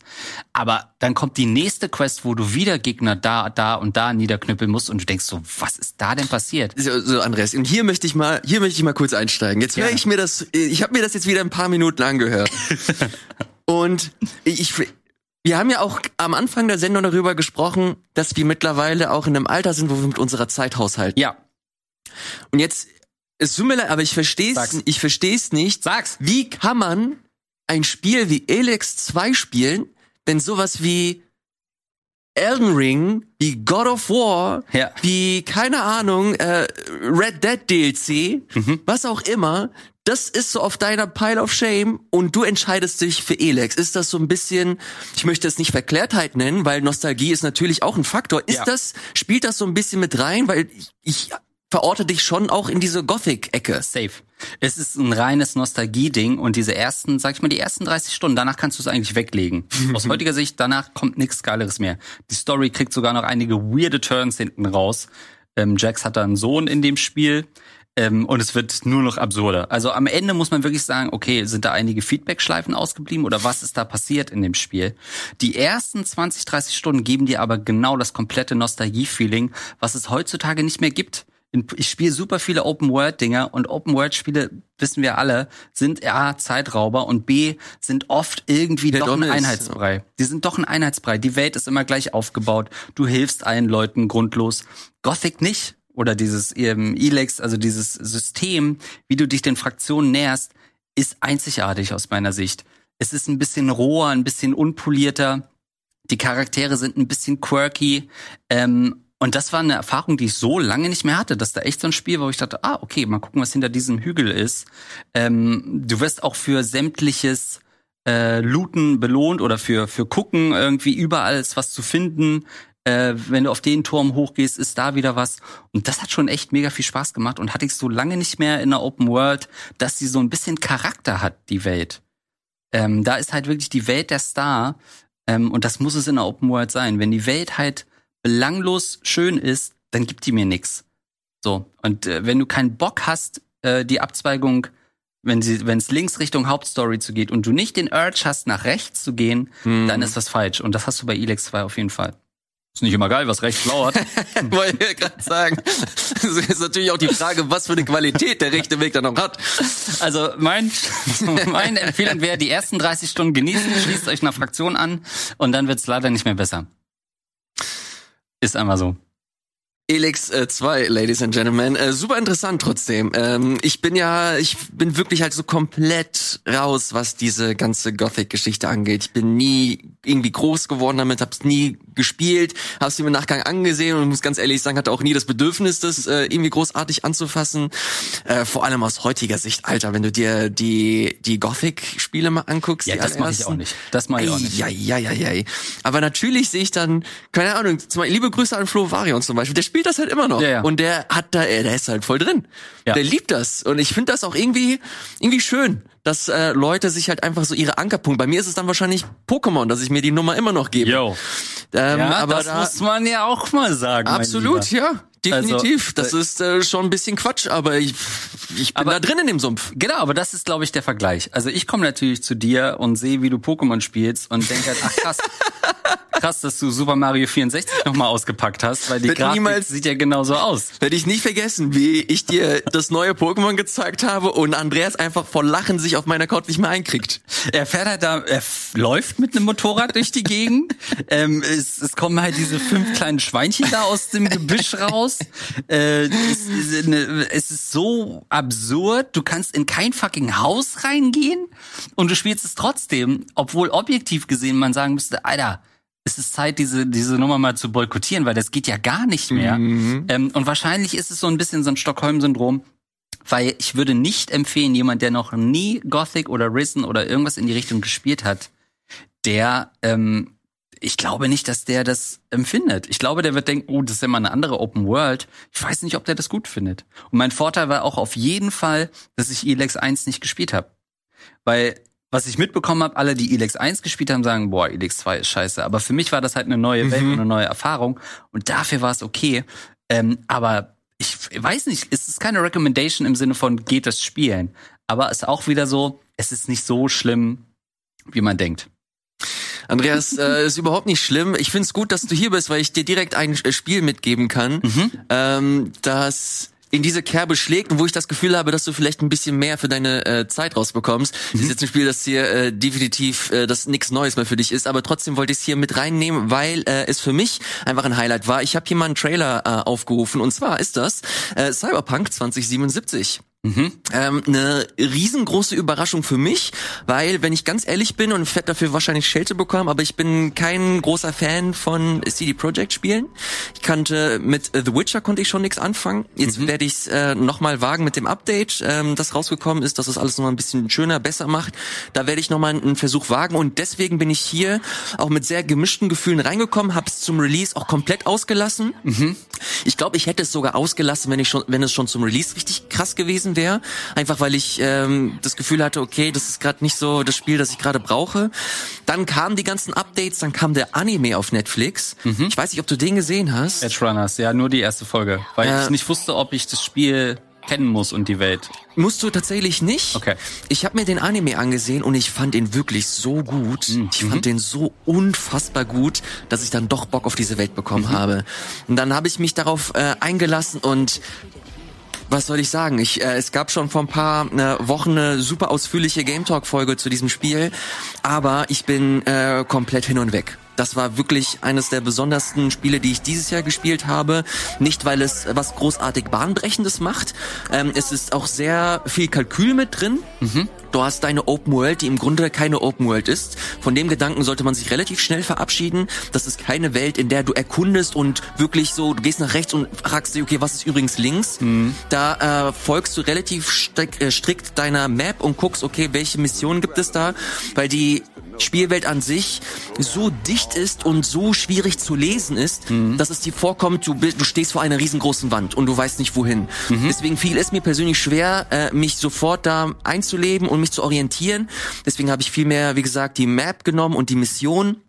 Und die Mission Fucking hell. Mhm. Das ist wirklich so das Herzstück dieses Spiels. Die sind so schön geschrieben. Da sind so viele tolle Charaktere mit drin, die mir nach wie vor im Gedächtnis geblieben sind, die wirklich so einen Eindruck hinterlassen, die ähm, versuchen, dir neue Denkanstöße zu geben und das gepaart mit einem Missionsdesign, das jetzt auch nicht die Creme de la Creme ja, ist, ja. aber man, man hat immer das Gefühl, dass sie die Extrameile gehen, mhm. um das Spiel für dich interessant zu machen. Das kommt dann auch mit einher, dass du halt ein Rollenspielsystem hast, das wirklich literally, das kann man für bare Münze nehmen, ein Rollenspielsystem ist, dass du, wenn du Bock hast, komplett auf Waffen zu verzichten und nur mit deinen blanken Fäusten zu spielen, dass du das auch wirklich tun kannst, dass du als Boxer dann quasi dort durchläufst. Das habe ich zumindest gemacht, mhm. weil ich das Waffensystem wirklich richtig schlecht fand. Mhm. Ich habe wirklich keinen Spaß damit gehabt, mit Waffen in diesem Spiel zu hantieren. Und das war so aus der Not geboren irgendwann. Und dann habe ich die Fäuste und die Katanas entdeckt und die sind so viel geiler. Das macht mhm. so viel mehr Bock. Und allein, dass mir dieses Spiel dann diese Möglichkeit gegeben hat, ich habe auf, auf Nahkampf und auf Hacken geskillt. Ich war der krasseste Hacker. Ich konnte alles hacken. Und das, dass dir das halt wirklich, das ist diese, diese Freedom, die ich in einem, diese Freiheit, die ich in einem Open-World-Spiel, ähm, die ich eigentlich erwartet habe, mhm. ähm, dass du alles erkunden kannst, aber du hast da eine andere Art von Freiheit bekommen. Und zwar, wie du dein eigenes Spiel gestaltest. Das fand ich halt unfassbar gut gemacht und das dann gepaart mit den wirklich interessanten Storybeats, die du hast, mit den äh, tollen Nebenmissionen, die du hast. Ich würde auch wirklich jedem empfehlen, möglichst viele von denen mitzunehmen. Es gibt ein paar, das sind halt Filler, das merkst du relativ schnell und dann gibt es halt Missionen, die halt richtig abgefahren sind, hm. wo du ja denkst, okay, das habe ich in der Form wirklich noch nie in einem Spiel gesehen. Selbst so Nebenmissionen, das habe ich glaube ich hier auch schon ein paar Mal erwähnt hm. mit den mit den Taxen und jedes jedes Taxi hat eine eigene Persönlichkeit und die haben halt Angst zurück zum Headquarter zu kommen, weil da die Haupt KI kommt. Die Taxis werden nicht von der von einem Menschen äh, gesteuert, sondern von der KI und die sind das sind quasi dann abtrünnige Taxis und du musst sie dann einfangen und jede jedes Taxi ist halt anders. Ein Taxi ist eine Hommage an GLaDOS von von Portal. Mhm äh, und mit solchen Sachen spielen die halt. Und das fand ich wirklich sehr, sehr beeindruckend. Also was man ähm, äh, immer sagen muss über CD Projekt, und das äh, finde ich trifft bei The Witcher 3 eben auch zu, ist, sie können richtig gute Stories schreiben. Sie können richtig gute Missionen schreiben. Und ich bin auch nicht so ein Hardcore-Fan von Witcher 3. Ich habe es gespielt und auch sehr gemocht. Aber es gibt da bis heute Quests, logischerweise die um den Baron, die ja auch so ein bisschen berüchtigt ist, mhm. die ich jetzt nicht spoilern will, weil du es jetzt auch endlich mal wieder äh, spielen solltest, wo ich bis heute denke, pff, da gibt's einfach so Szenen und, und Stories, wo du denkst, alter Falter, okay, das nimmt mich wirklich mit. Und es es ist nicht mal tryharden. Es versucht nicht mal irgendwie Emotionen bei dir krass zu tickeln, Ja, ja. sondern du bist schon drin und obwohl du nur ein paar Soundbites kriegst, Guter ein bisschen Punkt. Storybeats kriegst und denkst so, ach du Scheiße. Und das war bei den Baronen, ist das ja nur eine Nebenquest, aber sie taucht natürlich regelmäßig auf, auf Top-Nebenquests Mhm. aller Zeiten Ding. Und ich habe davon mehr Erinnerungen als die eigentliche Hauptquests, obwohl die auch gut gespielt, äh, geschrieben war mit, mit Siri und so weiter, die dann verschwunden ist. Aber das können sie einfach. Und das lässt einen auch oft dann manchmal über andere Designentscheidungen hinwegsehen, dass man sagt, okay, die Open World ist halt nicht so wirklich offen ähm, und ist auf jeden Fall auch auf meiner Liste. Also spätestens seit der Taxi-Nummer äh, ist es auf meiner Liste, ja. Deswegen meinte ich, ich wollte dir äh, für die Leute, die das hier ähm, jetzt im Nebensatz mitbekommen ich will dir nicht mit Elex 2 den Mund verbieten. Ich will dir viel mehr, ich will dich viel mehr dazu drängen, dass du endlich mal gute Spiele spielst. Also so schlimm wie Cyberpunk war Elex 2 nicht zum Release. Ne? Gut, Point taken. Kann ich nichts sagen. Äh, Andreas, ich werde dir auch noch mal kurz ein kleines Spiel reinwerfen, Ja. bevor äh, du hier wieder mit dem nächsten Brocken kommst. ähm, und zwar auch ein kleines Spiel, das Anfang des Jahres rausgekommen ist. Äh, ich würde ich nicht sagen, dass du jetzt das Hauptklientel dafür bist, aber ich würde fest, bin fest davon überzeugt, dass du äh, definitiv viel Spaß mit haben wirst. Ich mache hier auch wieder einen Trailer an und zwar ist das Kirby und das vergessene Land. Ein äh, Jump'n'Run, natürlich äh, von Nintendo, ist äh, exklusiv für die Switch erschienen. Könnt das gerne ein bisschen leiser machen, äh, liebe Regie. Ähm, jetzt hier mit der neuen Fähigkeit, natürlich kann, konntest du schon immer äh, Gegner und so einsaugen, aber diesmal kannst du auch wirklich äh, verschiedene Gegenstände einsaugen und du übernimmst quasi die Fähigkeit dieser Gegenstände. Super einfach, dieses Spiel. Sieht extrem knuffig aus. Ja. Äh, vielleicht schon ein bisschen zu knuffig für den Bus. Ich wollte gerade sagen, in der Bahn kann ich schon mal das nicht spielen, außer ich habe einen Fensterplatz und da spiegelt sich nix. Ja. Aber, äh, Andreas, ich will dir direkt sagen, du könntest deine Busfahrt äh, auf jeden Fall deutlich entspannter und schöner gestalten, wenn du dieses Spiel dabei spielst. Weil ich kann es nicht anders sagen, ich hatte so eine unheimlich schöne Zeit.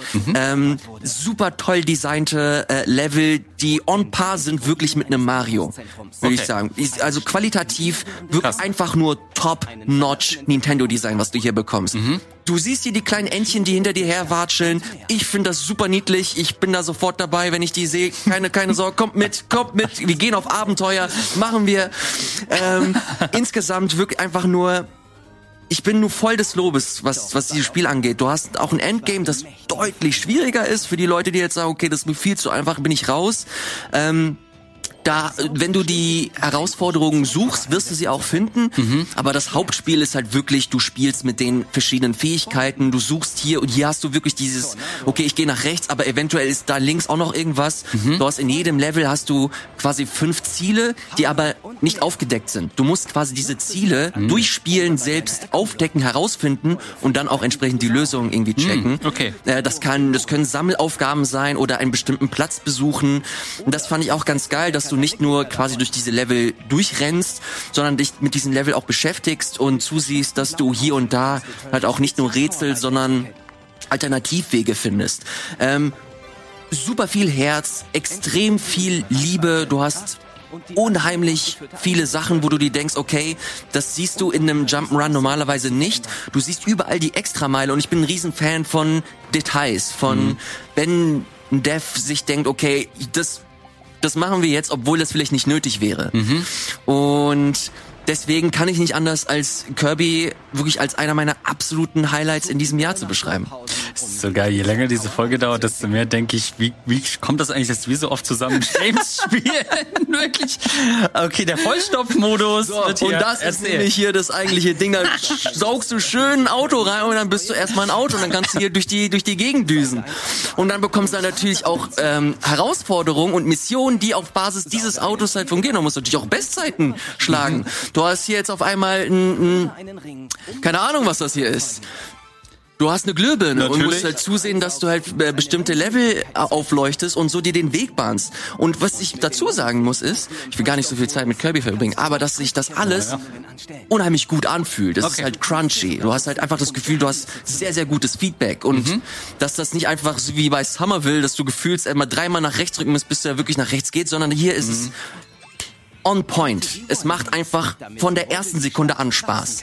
Und das, äh, ich kann nicht anders als das äh, dem Spiel zugute halten und das wirklich jedem empfehlen, der auch nur ansatzweise Affinität entweder für den Style oder für das Gameplay hat. Das kann man doch nur spielen, wenn man wirklich im Reinen mit sich ist und spielt. ich, ich merke gerade, dass ich offensichtlich so abgefuckte Spiele brauche, die unpoliert sind und ihre Fehler haben. Ich, also, der Look ist natürlich schon ein Ding. Was ist denn die Zielgruppe von so einem Spiel? Natürlich sind das, sind das Kinder. Schon Kinder, ne? Absolut, klar. Ja. Und da muss man sich auch gar nichts vormachen. Es hat auch einen, einen tollen Koop-Modus. Mhm. Ähm, wo du als Waddle Dee äh, spielst, als kleine Figur, die du halt eigentlich retten musst. Äh, du, ich habe dir ja gesagt, dass du fünf verschiedene Fähigkeiten, äh, fünf Aufgaben hast, die ja. du aufdeckst. Wenn du eine Aufgabe löst, befreist du quasi ein Waddle Dee und da siehst du ihn gerade auch. Mhm. Das ist so eine kleine äh, Figur, mit der du halt auch auf Touren gehen kannst. Die hat nicht die Fähigkeiten wie Kirby. Das ist ganz klar okay. darauf ausgelegt, du gibst dein, deiner kleinen Tochter oder deinen kleinen Sohn den Controller mit Kirby und du spielst mit dem kleinen Waddle Dee und, und ihr habt zusammen eine gute Zeit. So ist das nämlich. Gerade eine Fledermaus gesehen, also bin hooked, wenn das Kirby Knights Season Ja, es ist schon, also das ist wirklich für mich ist nur die Optik des Hindernisses. Ne? Ich glaube dir alles, was du ähm, erzählst, ähm, gameplay-technisch über das Spiel. Ja. Und dass es, glaube ich, auch Spaß macht, aber man muss mal diesen initialen, diese Hürde überwinden, zu sagen, ich spiele jetzt so ein Spiel, was offensichtlich kindgerecht designt ist und habe da trotzdem eine Menge Spaß. Aber Mario ist ja, ist ja genauso. Vielleicht ist es ja. nicht ganz so ja. krass wie jetzt hier in Kirby. Aber natürlich, wenn du dir jetzt ein Mario Odyssey anschaust, denkst du jetzt nicht, okay, die Zielgruppe ist jetzt 25 bis 35. Hm. Aber ich meine, Kirby hat ja nur wirklich, der hat ja weniger Charakter und Charisma als so ein, so ein Mario. Mario. Ja, na Mario ist ja auch so ein bisschen gackig und ja, so dieses Pseudo-Italien-Ding. Kirby hat ja da gar keinen doppelten Boden. Der wird halt einfach unironisch zu einem Auto. Unironisch zu einem Auto. naja, wie gesagt, muss man äh, muss man mögen, ähm, kann ich äh, vollkommen nachvollziehen, wenn man nicht im Rein mit sich ist und man lieber dann so ein Elex 2 spielt. Gut, natürlich kann man seine Zeit auch damit verbringen. Aber ähm, jeder so wie er möchte. So, ich guck mir auf die Liste und ich weiß ehrlich gesagt nicht, Andreas, ob du dir diese Kritik an Kirby erlauben darfst. okay, let's go. Scheiße. Ich weiß gar nicht, wo ich hier ansetzen soll. Nee, Quatsch, das ist natürlich absoluter Blödsinn. Du hast ein Spiel mitgebracht, das ich persönlich super interessant finde, weil ich es noch nicht gespielt habe. Ah. Du es mir aber sehr empfohlen hast. Äh, Lost in Random nennt ja. sich das. Oh, Gott sei Dank. Ich kann auch ein Highlight von dir. Ich kann wirklich uneingeschränkt ein gutes Spiel promoten. Puh. Ähm, Lost in Random ist das perfekte Spiel, wenn ihr gerade vielleicht auf dem Weg in die Heimat seid oder irgendwie über die Feiertage unterwegs seid ähm, und äh, nicht selber fahrt, sondern auf dem Beifahrersitz was zocken könnt. Das ist das perfekte Spiel für unterwegs. Ähm, Lost in Random, wir sehen es schon von der Optik so ein bisschen Tim Burton-esque Style, ein bisschen Little Nightmares Feeling vom Look her. Worum geht's? Ähm, es geht um zwei Schwestern, Odd und Even. Also alles ist so mit, mit äh, Wortspielen rund um Würfel bekleidet. Und die bewegt sich in einer Welt, ähm, die aus sechs Städten be, ähm, besteht, die im Wesentlichen alle an Augenzahlen orientiert sind. Also eins Felden, zwei Stadt, äh, vier Burg und so weiter.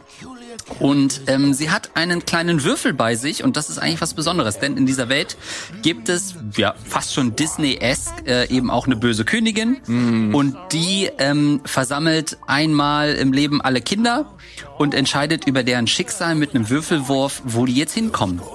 So ein bisschen wie bei Hunger Games auch, ne? Und ähm, das führt dazu, dass sich Odd und Even eben trennen müssen, weil ähm, ihre Schwester entführt wird und alle Würfel sind eigentlich verboten in dieser Welt, aber sie findet noch einen, also unsere Hauptprotagonistin findet noch einen. Ähm, und das hilft ihr, ähm, ja, sich den Gefahren dieser Welt zu stellen. Es hat ein ganz interessantes Kampfsystem, was ich so noch nicht richtig erlebt habe. Wir sehen es ja auch in Action. Du sammelst Karten, ähm, die eben hier verschiedene Werte haben. Augenzahlen eins, zwei, drei. Das sind irgendwie Schwerter, das sind Bomben, das sind Heiltränke und alles Mögliche. Und du musst halt immer würfeln und je nachdem, welche Augenzahl du würfelst, kannst du halt die Karten ziehen. Würfelst du eine 3, kannst du also eine 2 und eine 1 nehmen oder eine Karte mit einer 3. Manche haben auch eine 0 und so bestreitest du deinen Kampf. Du hast also keine Möglichkeit, ähm, normal mit, mit, einer, mit einer Zwinge, äh, mit, mit deiner Schleuder irgendwie Gegner zu verwunden, sondern die haben alle so kleine Kristalle auf sich mhm. an so bestimmten Punkten. Wenn du die triffst, füllt sich quasi dein Kartenstapel und du kannst würfeln. Äh, und dann je nach Würfelaugenzahl ähm, eben ähm, die Karten ausspielen. Das ist an sich ein richtig cooler Mix aus Sammelkartenspiel ein bisschen, aus Würfeln, aus eben aber auch normal ähm, äh, kämpfen mit, mit Schwertern und so weiter. Ein bisschen Magie ist auch drin. Ähm, und je weiter du voranschreitest in der Story, desto mehr Augen kriegt dein Würfel. Am Anfang hat er nur eins, kann also auch nur eine Eins okay. würfeln. Dann kommst du irgendwann in die erste Welt, da kriegst du das zweite Auge, kommst weiter, dann kannst du plötzlich eine Zwei würfeln. Das ist natürlich ein Gamechanger. Kannst höhere Karten dir erwürfeln. Ähm, und was halt super schön ist, die Story ist, ähm, also ist alles so in so British English. Es gibt keine deutsche ähm, Vertonung oder Tonspur, aber Texte. Aber das hat halt immer, finde ich, so ein Theater-Vibe. Das sind irgendwie immer richtige Schauspieler. Wenn das so ein British English hat, dann gibt es dem Spiel eine, eine ganz andere Note. Bei, bei diesem Vampire-Ding ist es auch so. Da hat der Hauptdarsteller auch äh, British Ja. English und du denkst sofort, ja, der Mann ist Künstler, lasst ihn in Ruhe äh, Leute beißen. Und so ist es da auch. Die Story ist manchmal so ein bisschen ähm, grotesk auch, sehr klar, gut, böse. Ähm, und was das Spiel macht, was ich noch nie erlebt habe im Spiel, ist, ähm, die, die Protagonistin hinterfragt sich irgendwann selbst. Und das war halt so cool, weil das war gerade so der Punkt. Das Spiel ist so vielleicht 15 Stunden lang, je nachdem. Man hat immer so ein paar Nebenquests, die du auch machen kannst. Sagen wir mal 10 bis 12 kommst du wahrscheinlich auch durch. Und ich war gerade so an dem Punkt, wo es ein bisschen gekippt ist, weil das Kampfsystem so cool und innovativ es ist. Es hat so ein paar Flaws, so ein paar Fehler, weil es sein kann, dass du drei, vier Gegner hast. Du hast bloß noch einen übrig und du musst erstmal würfeln und dann zieht er aus deinem äh, Deck random Karten und dann muss einfach die richtige Karte dabei sein. Du hast nicht immer nur Schwerter dabei. Du hast mal auch nur eine Heilung oder mal nur so einen Umgebungs-Arena-Effekt und so weiter. Da musst du erstmal wieder auf die Kristalle schießen, bis das wieder voll ist, nochmal würfeln. Das passiert nicht oft. Du kannst auch dein Deck individuell zusammenstellen, kannst es also auch minimieren, dass du halt sehr viele Waffen drin hast und dann passiert es seltener. Aber es passiert trotzdem, wenn du ein ausgewogenes Deck hast. Nicht oft, aber es ist dann nervig, wenn du sagst, oh, der braucht jetzt bloß noch drei Schüsse, aber ich muss erst wieder die Kristalle wegschießen, das Ding aufladen, würfeln, dann eine Waffe hoffen, dass ich den richtigen Augenzahlwert habe, eine Waffe ziehen, dann äh, auf den Gegner schießen. Es kann manchmal ein bisschen frustrating sein, auch wenn du dich heilen musst und du würfelst und hast gar keine Heilkarte gerade dabei in dem Deck. Und da kriegt es so langsam den Punkt, wo ich dachte, oh, jetzt wird's so langsam ein bisschen anstrengend. Und hoffentlich ist die Story bald vorbei. Und in dem Moment fängt die Protagonistin an, sich komplett zu hinterfragen. Und sagt so, ey, ganz ehrlich, vielleicht fahren wir auch einfach heim. Wir brechen das hier ab. ich so, hä, was? Wie? Wie, du willst jetzt nicht weitermachen? Wir müssen noch deine Schwester suchen. Und sie war so, ach, ganz ehrlich, das führt hier eh zu nichts. Ähm, das macht keinen Sinn. Ich mache jetzt noch das und dann fahren wir heim. Und ich dachte so, was? Und das hat und das, du konntest dann auch in Dialogen kannst du immer ihre Optionen aussuchen, wie sie auch äh, sich äh, gegenüber NPCs verhält. Das heißt, du konntest selber auch noch auswählen, wie sehr du gerade an dir selbst zweifelst. Das war bei mir so, dass ich dachte, Alter, wir ziehen das jetzt durch. Das ist doch jetzt nicht dein Ernst. Wir müssen immer noch deine Schwester retten. Da geht immer noch irgendwie äh, gehen da shady Sachen äh, vor sich. Und das hat für mich so dazu geführt, dass, dass ich sie selber eigentlich ermuntert habe und sagte, nee, wir machen das jetzt. Wir gehen nicht heim. Ich glaube, du kannst auch diese Entscheidung sogar äh, treffen, in Anführungszeichen. Und das hat für mich dann so einen Motivationsschub gegeben, Cool. weil ich es noch nie hatte, dass eine Protagonistin selber sagt, wir, wir schaffen das nicht. Ich hinterfrage mich, breche die Nummer hier ab. Ähm, und das hat bei mir für den nötigen Motivationsschub ähm, gesorgt. Und es ist wirklich ein richtig schönes Spiel, auch schön poliert. Ähm, ganz, ganz tolle Spielerfahrung auch. Ich muss auf jeden Fall sagen, wir haben ja hier nochmal äh, den Trailer gesehen für die Leute, die uns jetzt nur über äh, Podcast hören. Es sieht halt wirklich toll aus. Ja. Also ich mag den Stil total gerne. Du hast es ziemlich gut beschrieben, dass du halt diese Tim Burton-Eske mit drin hast, aber trotzdem noch so leicht überzeichnet, äh, dass man nicht das Gefühl hat, okay, das ist halt einfach nur düster und dreckig, sondern das, da ist noch eine gewisse Wärme mit drin. Und das holt mich dann halt doch ein bisschen ab. Ich finde das auch ganz spannend mit den äh, mit den Würfeln Ja. dass du da diese Mechanik drin hast, auch mit den Karten. Ich bin generell eigentlich jemand, der, wenn ich Karten sehe, schrecke ich eher zurück. Aber jetzt äh, habe ich in diesem Jahr ein paar Sachen gesehen, die äh, mich dazu gebracht haben, eher so positiv gestimmt äh, dazu zu sein. Und deswegen, ich glaube, ich werde mir das mal, ich habe es dir ja auch schon gesagt, ich werde mir Ja. das definitiv früher oder später mal äh, zu Gemüte führen. Ist letztes Jahr rausgekommen. Gibt es aber auch für jegliche Plattformen. Ich sehe hier Nintendo Switch, PlayStation, Xbox, PC und ähm, so weiter. Zoink Games ist das, okay. Wurde von EA gepublished. Äh, Lost in Random. Guter Pick. Vielen, vielen Dank, dass du den mitgebracht hast, Andreas. Ja, unbedingt spielen, wirklich. Uneingeschränkt kann ich das empfehlen. Ich weiß, ich hätte das als erstes empfehlen sollen, nicht nach Gotham Knights Elec. Trust me on this one, okay? Sehr schön. Wir haben äh, nicht mehr äh, so viel Zeit, aber ich würde trotzdem noch ein, zwei Sachen hier ähm, erwähnen äh, wollen, sowohl auf meiner als auch von deiner auf deiner Seite. Mhm. Äh, mein letzter Pick. Wir hätten natürlich auch einfach damit äh, die Leute sich äh, nicht fragen, okay, wo bleibt denn jetzt Elden Ring oder God of War? Natürlich fantastische Spiele. Aber ich habe das Gefühl, wir haben jetzt so viel darüber gesprochen. Also, falls ihr noch mal ja. äh, meine Meinung oder die, die Meinung von Gregor Wirt, Fabian hören wollt, hört euch den Plauschangriff an. Wir haben natürlich wieder einen Jahresrückblick äh, produziert. Da reden wir ausführlich nochmal, äh, sowohl über God of War als auch über äh, Elden Ring. Du hast beides nicht gespielt. Deswegen dachte ich, okay, wenn bevor ich jetzt hier anfange, selber nur über Elden Ring nochmal rumzuschwärmen und mich 17 Mal zu wiederholen, geben wir lieber die Bühne Spielen, die wir nicht so oft hier besprochen haben. Freut euch auf meinen Take zu den Spielen in zwei Jahren. und dann wirst du schön wieder hier sitzen. ja. Die alle so, oh, okay, ja. Und dann Elex 3 wird released. Okay. Ja.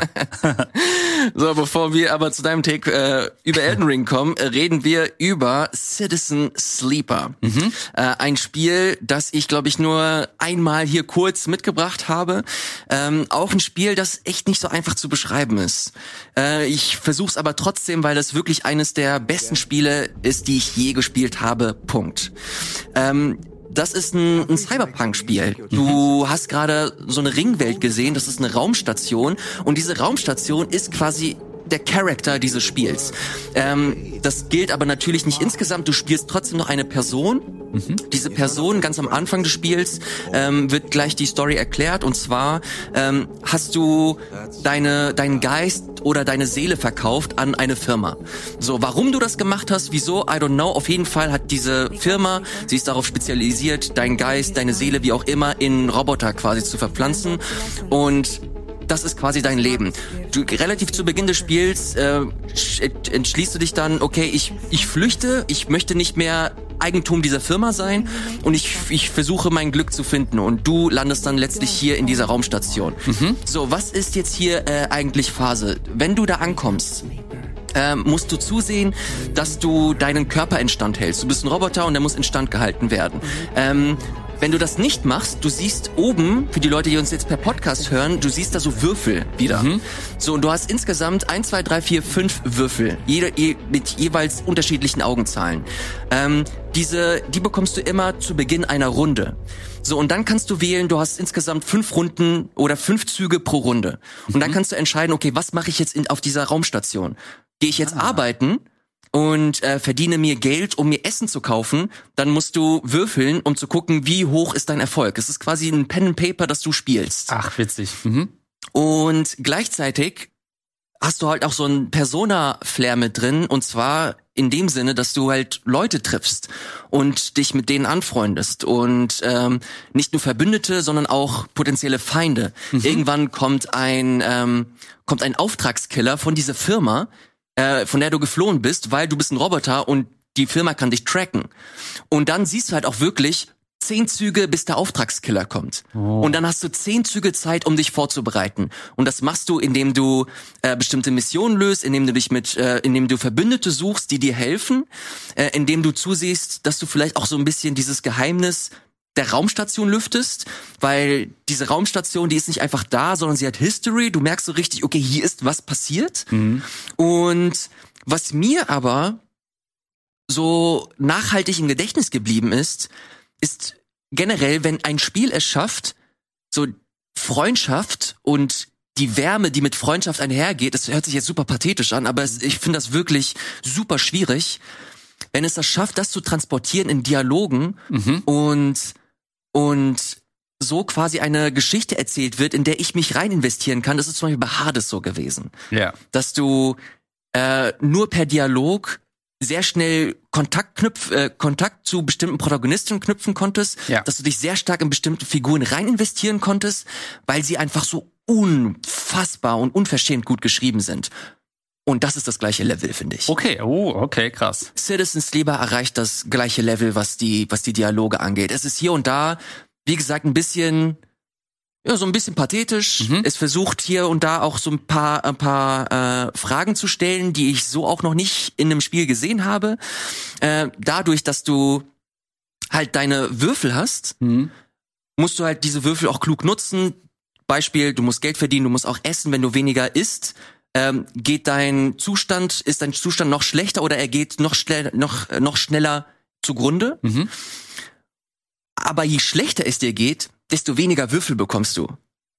Ah, okay, fuck. Und dann Aha. bekommt dieses Spiel, und das wird dann auch storymäßig mit aufgegriffen, so eine kapitalistische Note mit rein. Mhm. Okay, je schlechter ich dran bin, desto schlechter wird's mir auch gehen. Und es geht halt auch immer weiter und weiter und weiter.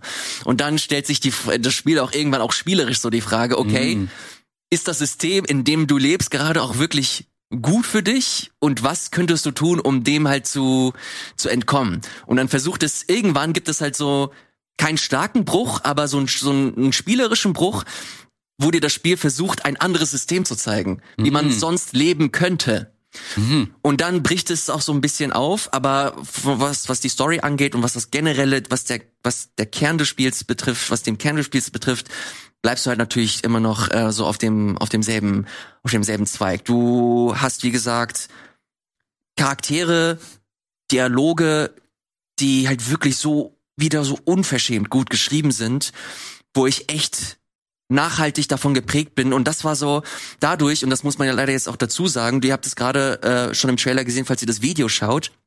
Das Spiel funktioniert primär über Menüs. Mhm. Du kannst halt, du hast halt immer noch deine Raumstation, die siehst du als 3D-Modell, aber dieses 3D-Modell, da kannst du bestimmte Punkte halt anklicken und dann liest du halt, okay, das und das kannst du hier machen. Du würfelst einmal und dann siehst du, okay, Erfolg, nicht so Erfolg, kein Erfolg, Mhm. nächster Zug.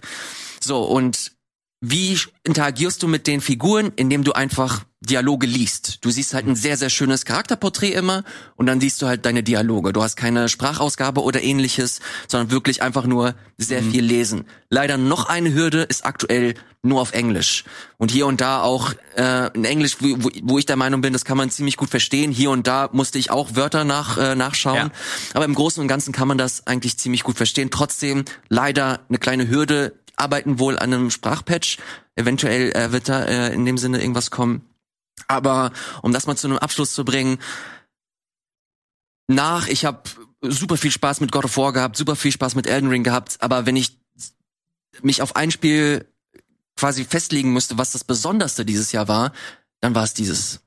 Es Krass, war wirklich okay. einfach nur ein sehr, sehr beeindruckendes Spiel mit einer, wo ich wirklich am Ende da saß und mir dachte, wow, okay, das, das inspiriert mich jetzt so ein bisschen Mhm. weil das auch so so einfach aussieht und nicht so nicht so bahnbrechend ist. Du hast kein abgefahrenes Gameplay oder so, wo du dir denkst, okay, wow, selbst könnt, könnte ich das auch machen?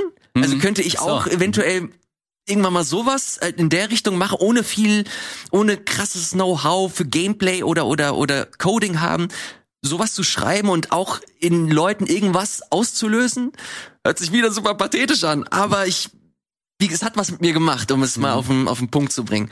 Und das ähm, kann ich nicht von vielen Spielen sagen. Ja, es zeigt auch wieder, dass, ähm, dass die technischen Hürden nicht das Problem sind bei einem Spiel, sondern du brauchst wirklich eine gute Idee und eine gute Story. Und dann bist du als Spieler auch bereit, ganz viele technische Sachen in Kauf zu nehmen, die nicht perfekt sind. Oder wie du sagst, Hürden, dass super viel textbasiert ist oder so. Äh, wenn halt die Idee gut ist und die Story gut ist, ja, und bei dir sind das dieses Jahr offensichtlich ähm, Kapitalismuskritik im, Ja, im voll. Weltall ist so dein, deine Themen, Scheiß. liebe Spieleentwickler, ja.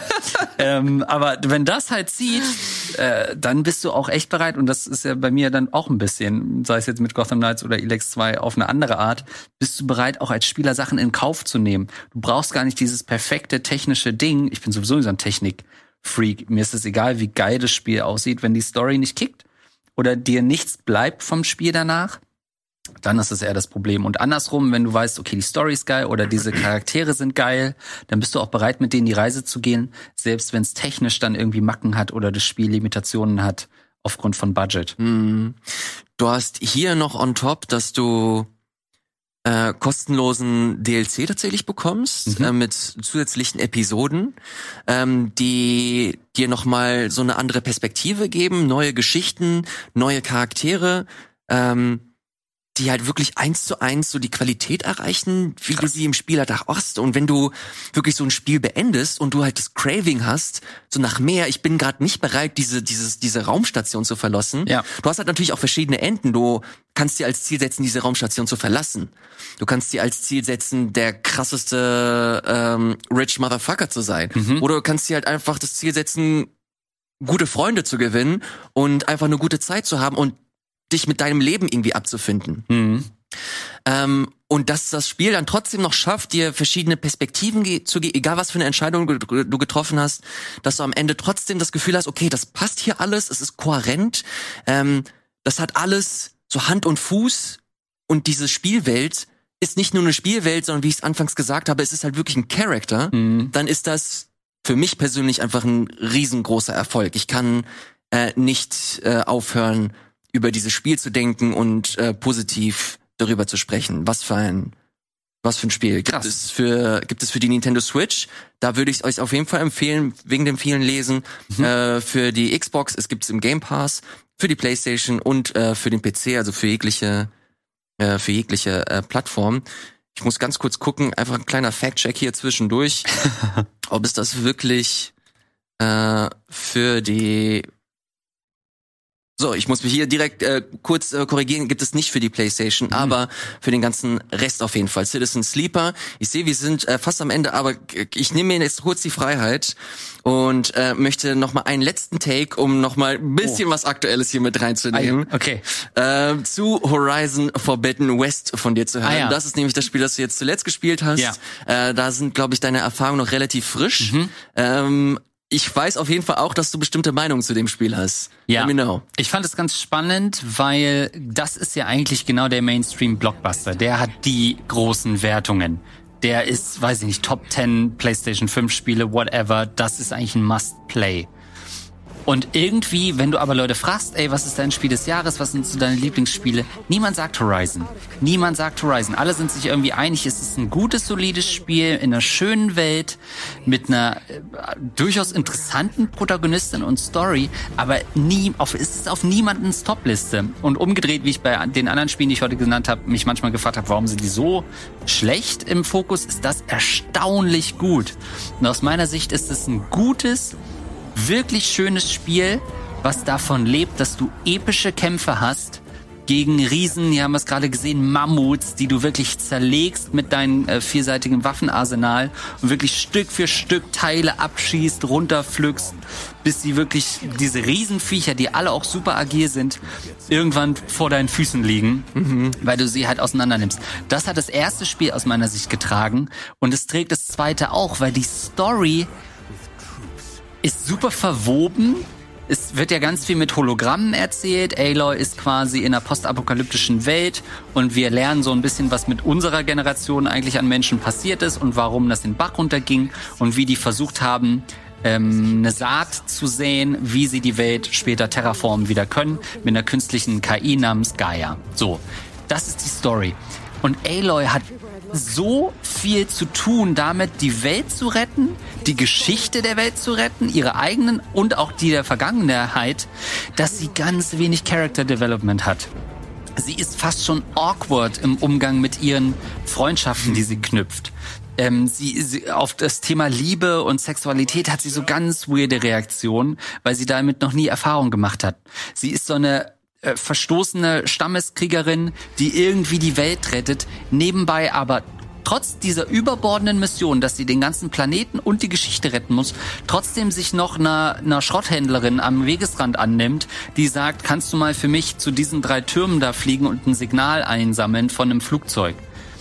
Und witzigerweise dachte ich so, warum macht sie das? Sie hat, sie hat wirklich viel Wichtigeres zu tun als das. Ähm, und dieser NPC hat sie auch gefragt, sag mal, du kennst noch nicht mal meinen Namen wieso hilfst du mir eigentlich? Und sie sagt einfach so, ey, wenn da draußen was ist, dann will ich das auch wissen.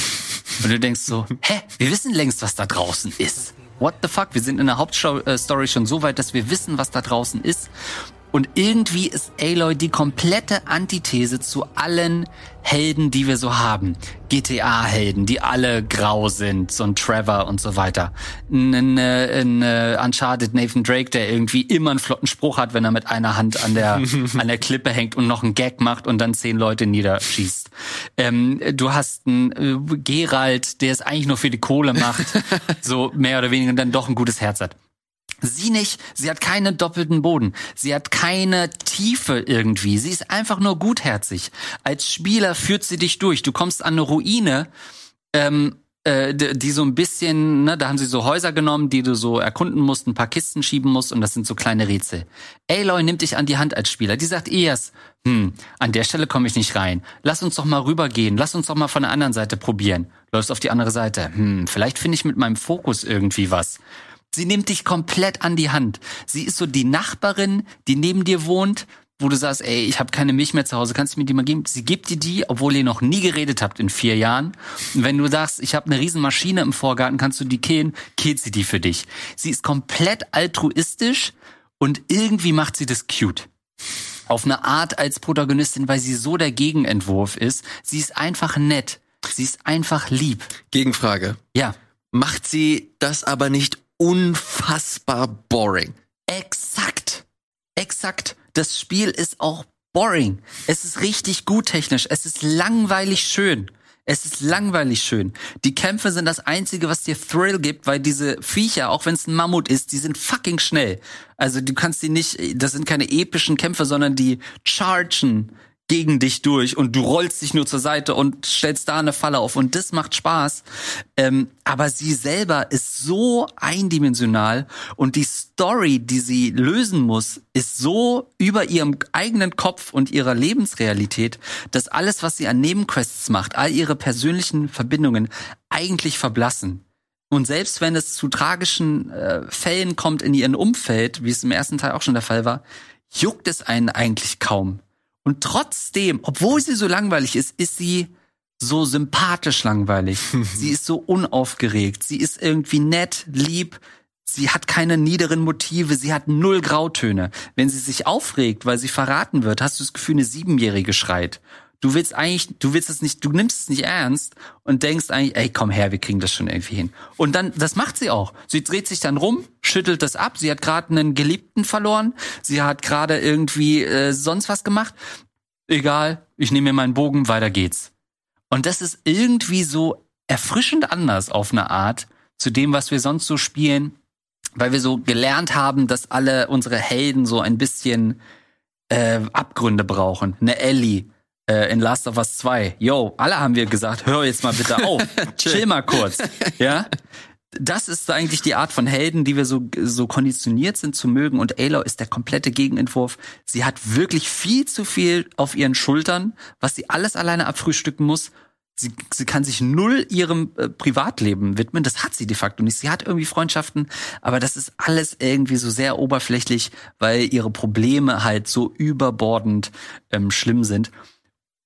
Und du hast mich dann irgendwann mal auch gefragt, ja, ist das so ein Spiel, wo du nach Hause kommst und sagst, jetzt lege ich das rein und spiele das weiter? Und das ist es schon, weil du bist in dieser Welt, dann machst du da mal eine Quest, gehst da mal hin, machst da mal was, es sieht alles schön aus, es ist alles toll, aber es hinterlässt auch nichts einen bleibenden Eindruck. Hm. Und es ist doch dann wieder ähm, weird, dass es so weit oben ist in den Kritikerwertungen, weil es eins dieser Spiele ist, was du durchspielst, wo du eine gute Zeit mit hast, gute Kämpfe hast, aber nach einem Jahr dich wirklich fragen musst, wie war nochmal die Story? Was ist da nochmal passiert?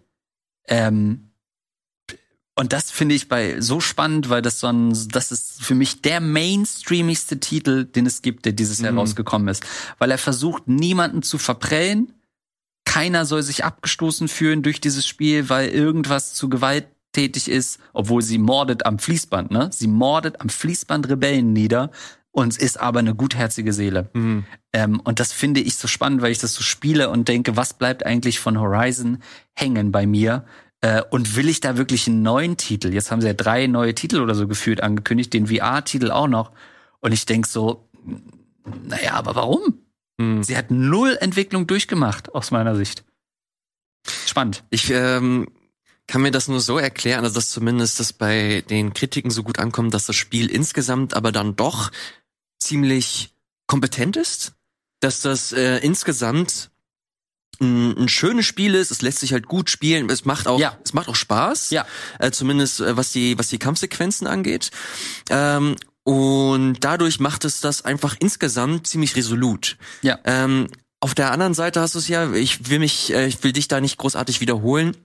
So ein paar Momente, wo ich das Gefühl habe, okay, ähm, alles, was ich hier mache, habe ich schon mal irgendwo anders gemacht. Und ich finde es ganz witzig, dass dieses Spiel halt auch so ein so ein geschundenes Kind schon fast ist, Mhm. weil es zweimal so in dieselbe Falle getappt ist oder zweimal so richtig unglücklich veröffentlicht wurde Release, ja, ja, ja. äh, 2017 kurz vor äh, äh, The Legend of Zelda Breath of the Wild, Ja. dass diese ganze Open World Formel so komplett auf den Kopf gestellt hat. 2022 kurz vor Elden Ring, das Ja. auch noch mal die komplette Open World Formel so nicht nur auf den Kopf gestellt, sondern ein Stück weit auch weiter weiterentwickelt hat. Es ist das beste Spiel, was niemand gespielt hat. Das ist Horizon. Es hat sogar Magic Moments, will ich auch noch mal sagen. Also es klang jetzt so negativ. Es hat sogar richtig geile Magic Moments.